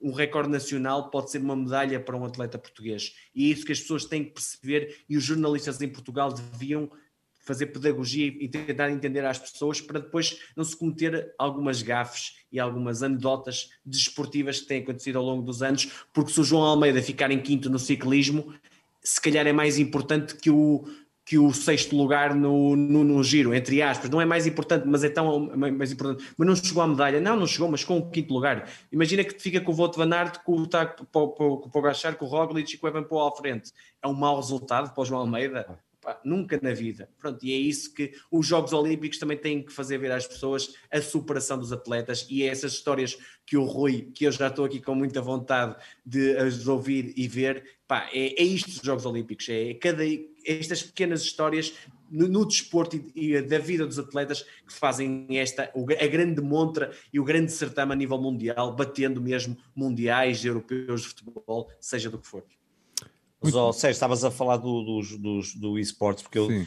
por acaso, tinha, no outro dia tinha lido sobre isso e, um, e aquilo na prática foram apenas, apenas, quer dizer, era, era, eram cinco, cinco eventos ou cinco listas de jogos, que, porque aquilo depois tem que ser os, os diferentes jogos, era o beisebol, era o ciclismo, o remo, o, hum, a vela e era os carros. Os carros eu conheço, que é um dos jogos, hum, agora já não é tanto jogado, vai ser uma nova versão que é o Grande Turismo, mas achei piada porque eu não conhecia, porque me estava afastado do ciclismo, não conhecia a questão do que utilizam muito para o esporte, que é aquilo do Zwift. Epá, e no outro dia estava a ver aquilo e até aquilo quase que dá vontade de ter aqui em casa, porque uh, eles vendem aquilo tão bem na televisão. Não sei se vocês já viram alguma vez os anúncios da apresentação do, do, aparelho do Zwift, que é aquela máquina que se compra em casa, que é uma bicicleta, que depois tem a parte de trás, tiras e está ligado e os dispositivos, e tu podes concorrer correr contra os outros, mas eles vendem aquilo tão bem que tu sentes-te vontade de quase de, de, saltar para cima daquilo e fazeres umas provas daquelas, para... mas depois, claro, eu fazia dois quilómetros e morria para o lado e não, não tinha passado para fazer nada, nem a minha reta, mas aquilo é foi das, foi, de todas foi a que gostei mais e que achei piada e realmente aquilo são umas máquinas, para quem gostar de ciclismo e quem gostar de praticar, aquilo realmente é um bocadinho caro, mas é, é, é muito interessante e muito agradável pela, pela, pela, parte da experiência de tu poder estares em casa e poderes, com outras pessoas que estão em casa em qualquer parte do mundo, poderes competir com elas e passares por etapas míticas. Acho que foi o Rui que contou no outro dia, ou o Fregoso, já não sei. Tens um amigo, não é? Que fez isso, até uma das provas estava a decorrer no turno, não é? Mont Ventoux. Exatamente. O Mont Ventoux, não é? Exatamente. Portanto, imagina o que é estares em casa numa máquina dessas e fazeres uma daquelas subidas incríveis e, e estares ali, se fores mesmo um fã de ciclismo, imagino que seja qualquer coisa de espetacular. Muito um, bem. Por exemplo, se tivéssemos um simulador de futebol mesmo daquele jogo, era uma oportunidade única para ter aqui em casa. Antigamente não havia uma cena dessas no salão de jogos ou não sei o quê. De bicicletas? De pontapé, potência não. de pontapé. Não? Ah, o do pontapé e do não, morro não, não, não era mais. Não, não, não era do, não era só o remate, aquilo não dava para fazer, não fazer aquilo não era um jogo mesmo, tinhas que passar, tinhas que não. Não me recordo, estou na dúvida. Mas era giro ter um simulador que desse para partir assim, fazer... varrer as pernas. Podíamos tentar tô, varrer o João Mário. Ai, não é para dizer. Não, não não, é, mas nem aí o palhinho levava amarelo. Ai, não, pois não, é, ah, pois não. E se levasse, já sabes o que é que fazíamos. Muito bem. Oh, Rui, que é que, que modalidade, com, que atleta português é que te faria fazer uma Lille escapadela a Tóquio? Tiveste, foi isso estiveste a fazer uh, scroll down no telemóvel lá para os, últimos, os títulos dos últimos episódios. Desculpa, repete lá a pergunta: que atleta olímpico português me poderia é fazer uma Luz Escapadela? Yeah, a Tóquio. Um, eu acho que por aquilo que já falámos há pouco, uh, uh, isto é atleta português, não é? Sim, sim, sim. Qual é a pergunta? Não percebi. Basicamente o que, o Sérgio, o Sérgio está, está a querer perguntar é que atleta é que me faria viajar até Tóquio para os Jogos Olímpicos. Yeah. Uh, eu acho que para a uh, modalidade olímpica que eu gostaria de ver uh, ao vivo seria a ginástica artística. É. E por aí, se calhar, e tendo em conta que o João também gosta muito da Filipe Martins, eh, provavelmente não seria para ver necessariamente a Filipe Martins, mas acho que a experiência de uma experiência olímpica num, em ginástica artística é capaz de ser uh, espetacular. Até porque é, tem a vantagem de conseguir uh, controlar o teu olhar e não estar Ver dependente tudo. das câmaras, não é? Yeah. Obviamente que as repetições depois consegues perceber, assim, eu nem com as repetições consigo perceber se aquilo é uma tripla pirueta, se eu... Sim, sim, zero. Nem os números vale, dos movimentos. Não vale a pena, mas, é? mas claro. estares ali e conseguires perceber, eu acho que ao vivo tens sempre aquela noção que pá, isto é ainda mais espetacular e difícil de fazer, a altura em que elas chegam na prova de, de solo eh, é, é, impressionante e eu acho que, aliás, eh, está na, está na lista, não necessariamente em Jogos Olímpicos, mas mais tarde ou mais cedo eh, devemos de ir a uma, a uma prova de, de ginástica artística. João, que, que, que, que atleta português querias mesmo ver em, em Tóquio? Pá, eu, é difícil dizer, é difícil dizer, mas é, os atletas do judo, é, mas pronto, vou pela história de vida, pela Bárbara Timo, mas gostava de ver judo porque os últimos europeus e muitos mundiais, eu já tinha visto algumas provas, mas agora também com os comentários, lá está. Um, não, um ao vivo, ao vivo, ao vivo. Não, não, não, mas espera aí, um, os grandes comentários do, do, da Sport TV de judo fizeram-me cativar ainda mais para a modalidade e é uma modalidade que eu gostava de perceber alguns movimentos que na, na, na, televisão não dá para perceber e, e, acho que ao vivo tem outro tipo de emoção. Eh, perceber ali o combate, o, o, tempo a acabar, o prolongamento, o, o tempo de ouro.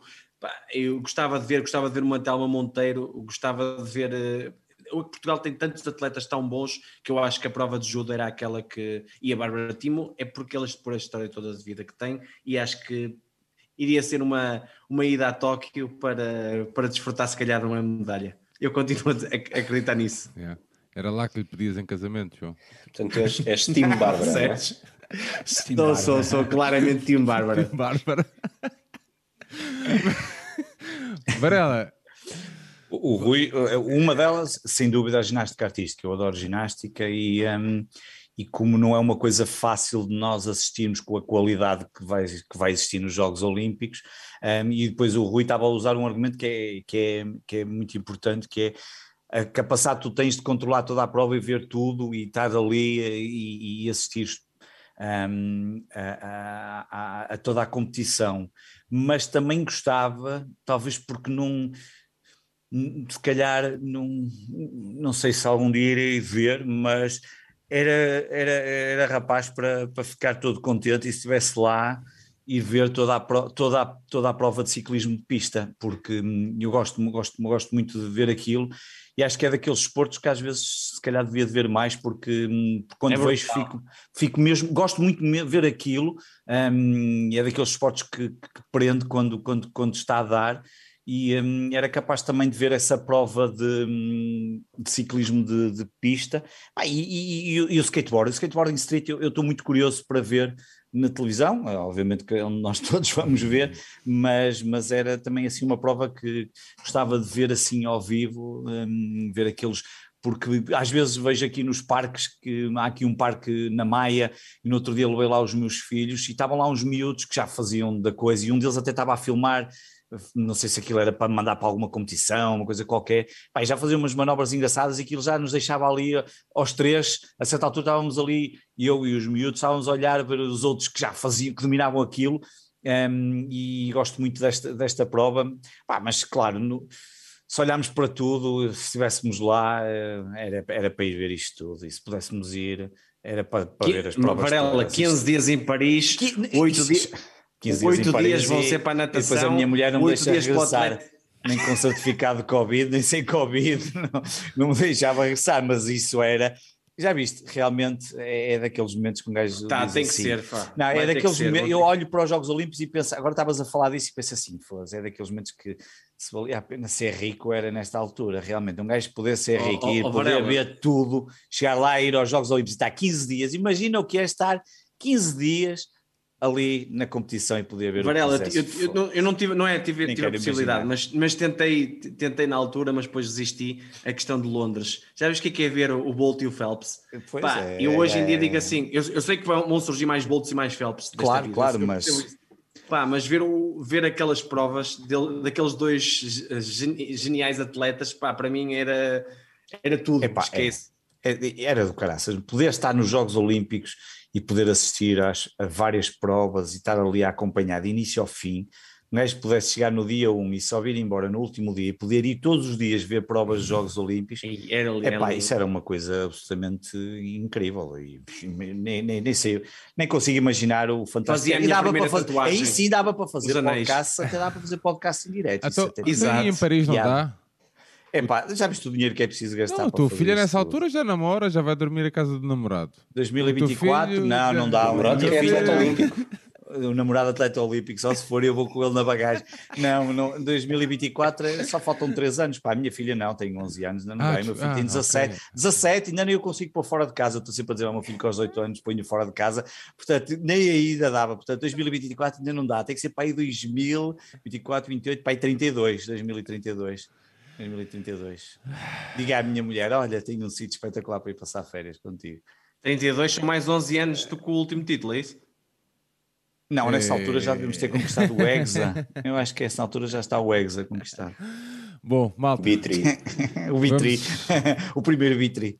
Vamos então dar por terminada aqui a nossa conversa. São duas Que não chegámos às 3 horas, não podemos Não, terminar. não. É, Du- pá, duas horas e- faltam 10 não, não podemos bater o recorde do brinco. duas horas e Fogo. cinquenta. É, ou seja, é que não deixa. Falar- não Não, Não, Falar em não, mas podemos, podemos eu fala...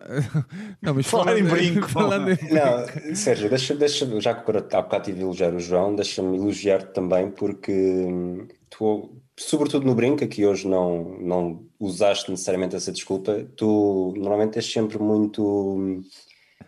Gostas de passar pelos intervalos da chuva. Tipo, eu Sim. sou- eu estou só aqui, eu estou só a acompanhar o Tibério, o Aires, é que tra tratam é- Sempre. E aqui é sempre, isso também. é, tu és eh, modesto ao mais alto nível. Mas há uma coisa que, que é comum em todos os episódios e que hoje eu voltei a sentir isso naquele arranque que nós fizemos. Tu tens uma característica que, que devia ser comum a todos os jornalistas e que é muito importante a qualquer entrevistador, que é fazer as perguntas certas e ter a curiosidade para fazer as perguntas e gostar das respostas. E eu acho que isso, no que tu fazes, acho mesmo que não há ninguém, eu também não, não, não ouço todos os podcasts, portanto, de tudo aquilo que eu ouço, acho que nisso é ímpar, és ímpar, não há ninguém como tu, e, e sabe que elogiei o João, agora elogio também a tua capacidade de, de conseguires puxar assim com, com, não te estendes muito nas perguntas, mas vais ao, tu, tu quando, mesmo quando dizes que já não te queres estender muito, eu quando estou a ouvir estes episódios, eu estou à espera do, então mas faz mais perguntas, porque às vezes fazes a pergunta que é, eu, a pessoa está a dizer uma coisa, e eu penso, olha, eu gostava de ouvir mais sobre isto. E tu a seguir vais lá buscar, perguntar sobre isso. E isso não está ao alcance de toda a gente, até porque muitas pessoas, ou algumas pessoas, eh, se for preciso, fazem uma lista e não têm capacidade de ginga em relação àquilo que vão ouvindo e seguem só. E percebe-se claramente quando é só aquela lista. Também por isso percebe imenso quando nos jornais as entrevistas são por e-mail, porque fizeram as perguntas todas e Fácil, depois percebe-se claro. que as respostas também são escritas.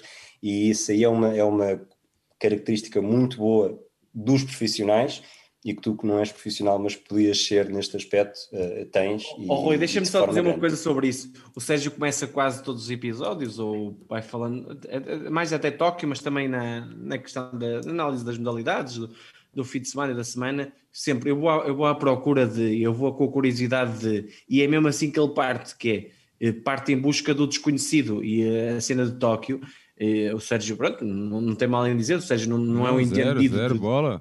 É da- das modalidades do global e ele tentou tirar de cada história e ele depois gosta muito da história em si, de cada atleta, de cada pessoa que está por trás e ao mesmo tempo junto, tentando adquirir conhecimento de cada modalidade, que os atletas vão, dando, vão nos dando feedbacks disso. E depois ele tentar perceber isso e, e puxar a história da pessoa para o complementar com, com a questão do desporto em que pratica, pá, e ele ficou a, a adorar aquilo porque cada episódio para ele era uma descoberta nova.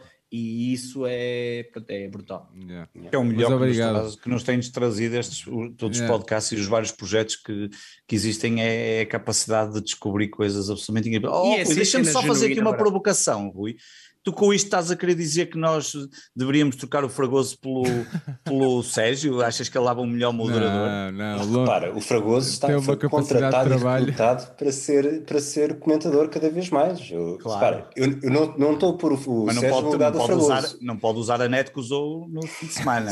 Eu primeiro ocupei o lugar do Fragoso para o pôr como comentador. E eu agora, eu é que vou sair para meter lá o Sérgio. Ah, ok. Aí tu é que vais sair. Nada claro. disso, não tenho vosso andamento para preparar coisas e você Por aí, não é o meu, olha que eu não tenho essa capacidade, é o Rui e o Fragoso. Vocês eu sou lá a- vou, eles dizem-me e eu apareço lá. Quando eu e- comecei e a ouvir boca. falar em ficheiros Excel, até tive medo, até me arrepiei. Não, disse, não, ui, que é esta malta é a sério. Não, mas têm feito um trabalho incrível ahm, no hemisfério. Ainda, ainda a propósito, no, no último brinco, eh, minha- uma das minhas sugestões foi. Foi o, tra- o tra- Obrigado. o trabalho do Rui, o trabalho do Fragoso, porque, pá, há bocado quando eu te perguntei, e agora, e agora podemos falar à vontade, quando vos pergun- quando estava-te a perguntar como é que iam estruturar a- a- a- o programa, estás a ver? Pá, é porque eu achei mesmo que o, que o do Europeu e da Copa América estava, foi bem, bem pensado Estava mesmo mesmo. bem, pois estava. Ei, pá, disse, foda-se, podia ter sido eu a fazer uma cena destas. Não é verdade, é verdade. Mas na boa, mas uma coisa boa, pá, porque conseguiram encadear bem a- o, que, o que queriam falar, não falavam muito da bola, e como tu estavas a dizer e bem, que é, pá, isso de falar muito, muito de futebol, já uso, pá, eh, atualmente já há muita gente a falar, pronto, pá, é que é o que é, uns com mais, percebem mais, outros percebem menos. Pá, mas as histórias, eu não sei o quê, não, não havia ninguém a explorar isso. O vale roletas, eu não sei o quê, pá, não, não havia ninguém a explorar isso. Pá, e então acho que foi um, pá, um programa muito, muito bem estruturado, muito bem pensado. E agora estou muito curioso para o que vem aí hoje, sexta-feira, ah, no... Seja, deixa-me só dar aqui uma notinha, já agora, só juntando a isso. Eh, Dar os parabéns ao, ao Rui pelo regresso da anatomia da bola. Epá, sei que- eu ia dizer isso, João. Ah, eu estava sempre, eu sempre a embirrar com, sabes bem que eu estava sempre a bater nisso. Eu sou um bocadinho suspeito porque estás a fazer com alguém que é. é, do, é do meu sangue, mas eh, pá, aquilo é, são coisas inacreditáveis e acho que a forma como tu e o Rui fazem aquilo é, é brutalíssima e acho que pá, já sentíamos saudades. Mas e os dois, agora... Os dois Ruiz têm uma qualidade superlativa, João. Exato, Eu tinha essa piada preparada, João. Estragaste-lhe a piada, não pode ser. Muito bom. Por Mas acaso.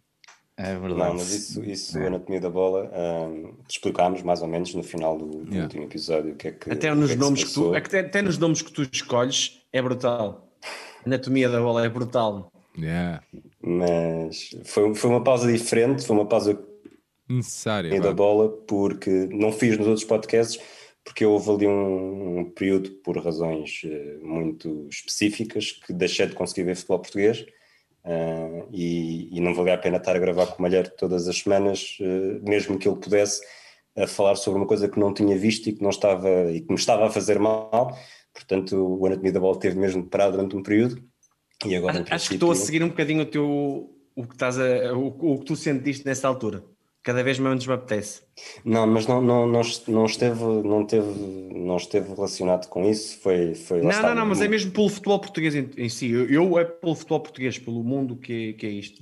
Aquilo foi, neste caso, bom, não, não estendendo muito, foi uma, uma perda familiar que fez recuperar outras perdas familiares, Familiares, claro. e, deixei de ver conseguir porque sofria demasiado, não Sim. pelo que estava a acontecer, mas pelo que me fazia lembrar, então Claro. até. E, e também deixei de ver a NBA, fiz, continuei a fazer episódios só a fazer perguntas sem saber necessariamente o que é que se passava, mas pronto, agora acho que a situação melhorou bastante, ou pelo menos melhorou. E, A cena e da pandemia ter também não veio ajudar. Não? Um gajo está fechado em casa com isto tudo, Sim, sim. né? Isto é. Isto a ver se isto passa de uma vez por todas. Pá, eu, por, eu por acaso tenho sorte de sair, no sentido de ser obrigado a sair todos os dias de casa Pois. e a cabeça, pronto, pá, vejo sempre pessoas e da bem ou mal tenho de conversar com as pessoas. Agora, malta, que, Eu trabalho em casa desde o dia 13 de março de 2020. pois, pá, Nunca mais fui ao escritório. não consigo. 13 de março de sempre- 2020. Portanto, já vai um ano e quatro meses, ou lá o que é.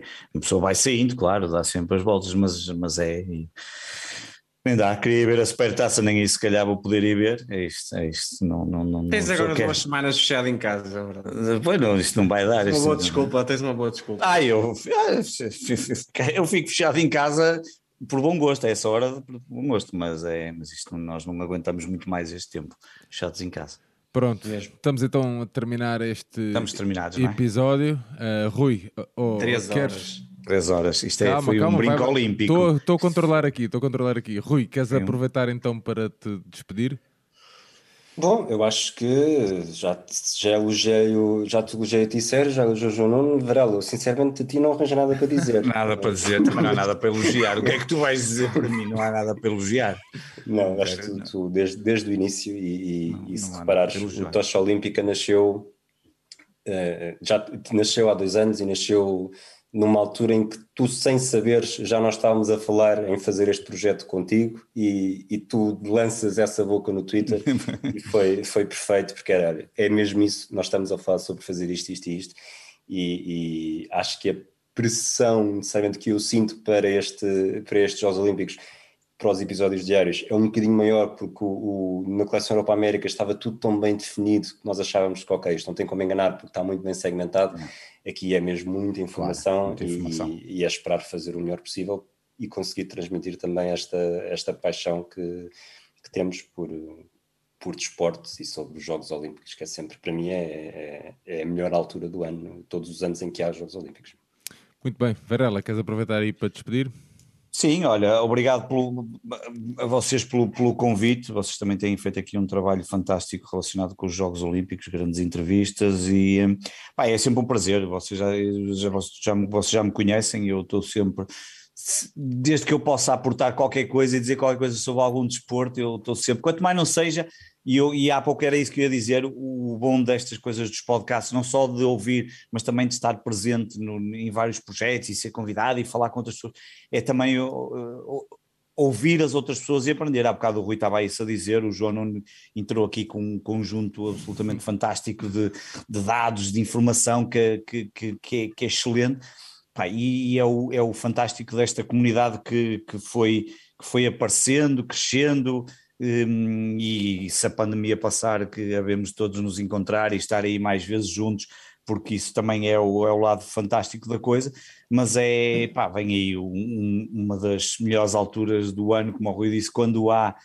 quando, quando isso acontece, os Jogos Olímpicos são, são um momento incrível para quem adora desporto, temos ali de tudo e mais alguma coisa, há sempre histórias que vão acontecer, Pá, foi um prazer, não, não é fácil, como tu dizias, é estarmos aqui três horas a falar, se calhar, se calhar de futebol não conseguimos estar, quer dizer, consegui, conseguíamos, mas se calhar ainda íamos andar aqui às voltas sobre muitos temas, mas chegar aqui e estar aqui a falar durante três horas, nem sei mesmo se haverá assim tanta gente que possa ter esta capacidade, como tivemos aqui os quatro, estar aqui a falar durante três horas sobre os Jogos Olímpicos que vão acontecer, e só sobre os portugueses, nem falamos sobre os outros, mas só sobre os portugueses é. é amanhã. É, é? Foi, exato, é amanhã. Ah, é, pois é amanhã que amanhã é sábado. Amanhã, amanhã é sábado. sábado. Sim, amanhã é sábado, exato.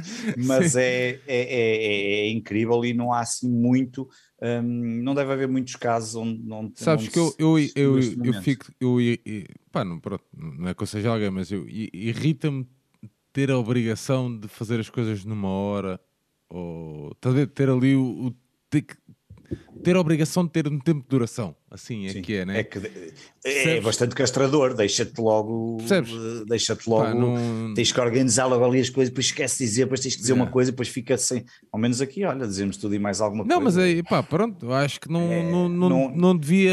E num programa 2, e, e, hoje era, era completamente impossível, diria-te que não, não. Quer dizer, para, para falar de tudo aquilo, se fomos. Eram, sei lá, 20, não sei quantas modalidades, 26, eu já nem sei ao certo quantas são, mas são muitas para se falar, era impossível falar assim pouco tempo, portanto. 92 atletas. Atletas, 17 modalidades. Imaginem este projeto feito por americanos, não é? Quando, quando tá, ainda, tínhamos começado de manhã, era um dia todo, tínhamos começado de manhã e Acho que um dia todo não dava. por dias, eu ia por dias, olha, hoje vamos Sim. ao atletismo, amanhã vamos ao basquetebol, depois ao outro, é, portanto, é, ah, bem. É João Nuno, Olha, Sérgio, um prazer sempre estar contigo nesta caminhada de Tóquio. Agora, Varela e Rui, pá, é como eu digo sempre ao Sérgio, isto é, são aulas, é aprendizagem contínua, seja de Jogos Olímpicos, de desporto, seja do que for.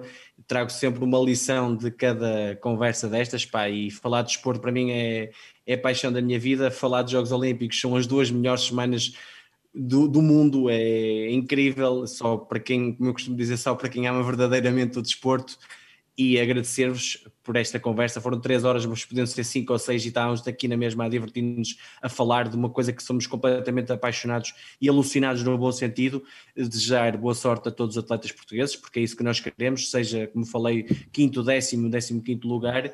E uh, fica aqui o repto no final dos Jogos Olímpicos, fazemos aqui um, um balanço de da prestação portuguesa e se calhar falar aqui de alguns destaques, seja chama, chamamos-lhe Simone Biles, Kate Ledecky, Caleb Dressel, seja do que for, porque temos muito aí para falar. E viva o desporto! Isso mesmo, viva o desporto. Rui Silva, qual foi o teu podcast mais longo? O meu podcast mais longo foi este, mas eu vinha preparado. Ah, okay. Venho preparado para isso e venho preparado para que no final digas que para continuarmos todos no lado certo da luta. É. Exatamente. Pedro Varela, qual foi o teu podcast mais longo? Uh, não sei se não terá sido este, porque eu acho que o episódio mais longo que tinha, provavelmente não seria de espantar, foi no Sport 160, foi quando lá foi Bruno Carvalho. E eu penso que esse terá sido um dos maiores, ou esse ou do Jordan, já não tenho bem a certeza se foi um dos dois, mas este é provavelmente o episódio mais longo que gravei. Muito bem, passamos as três Com horas. Com certeza, é isso, isso, Pronto, é isso, pronto, já posso, finalmente já posso ir para o Twitter dizer que já sei, fazer, já sei o que é fazer um brinco. um brinco olímpico, muito bem. Exatamente, isso, um brinco isso. olímpico. Terminamos então assim mais este episódio episódio do nosso segmento Até Tóquio, programa que nos levará, ou que nos leva hoje, até o maior certame desportivo do planeta. Aproveitem para ver desporto, duas semanas. E olha, nós voltamos em breve, de certeza, com mais nenhum episódio, mas com o episódio então de rescaldo dos Jogos Olímpicos com o Pedro e com o Rui. Deixar-vos um abraço e um convite www.benficaindependente.com nós voltamos então em breve. Continuem atentos. Venham aí as melhores madrugadas do mundo. Não se esqueçam de lavar as mãos, usar a máscara, distanciamento é fundamental. Vão-se vacinar, seus palhaços. E olha, continuem do lado certo da luta. Um grande abraço a todos e até breve.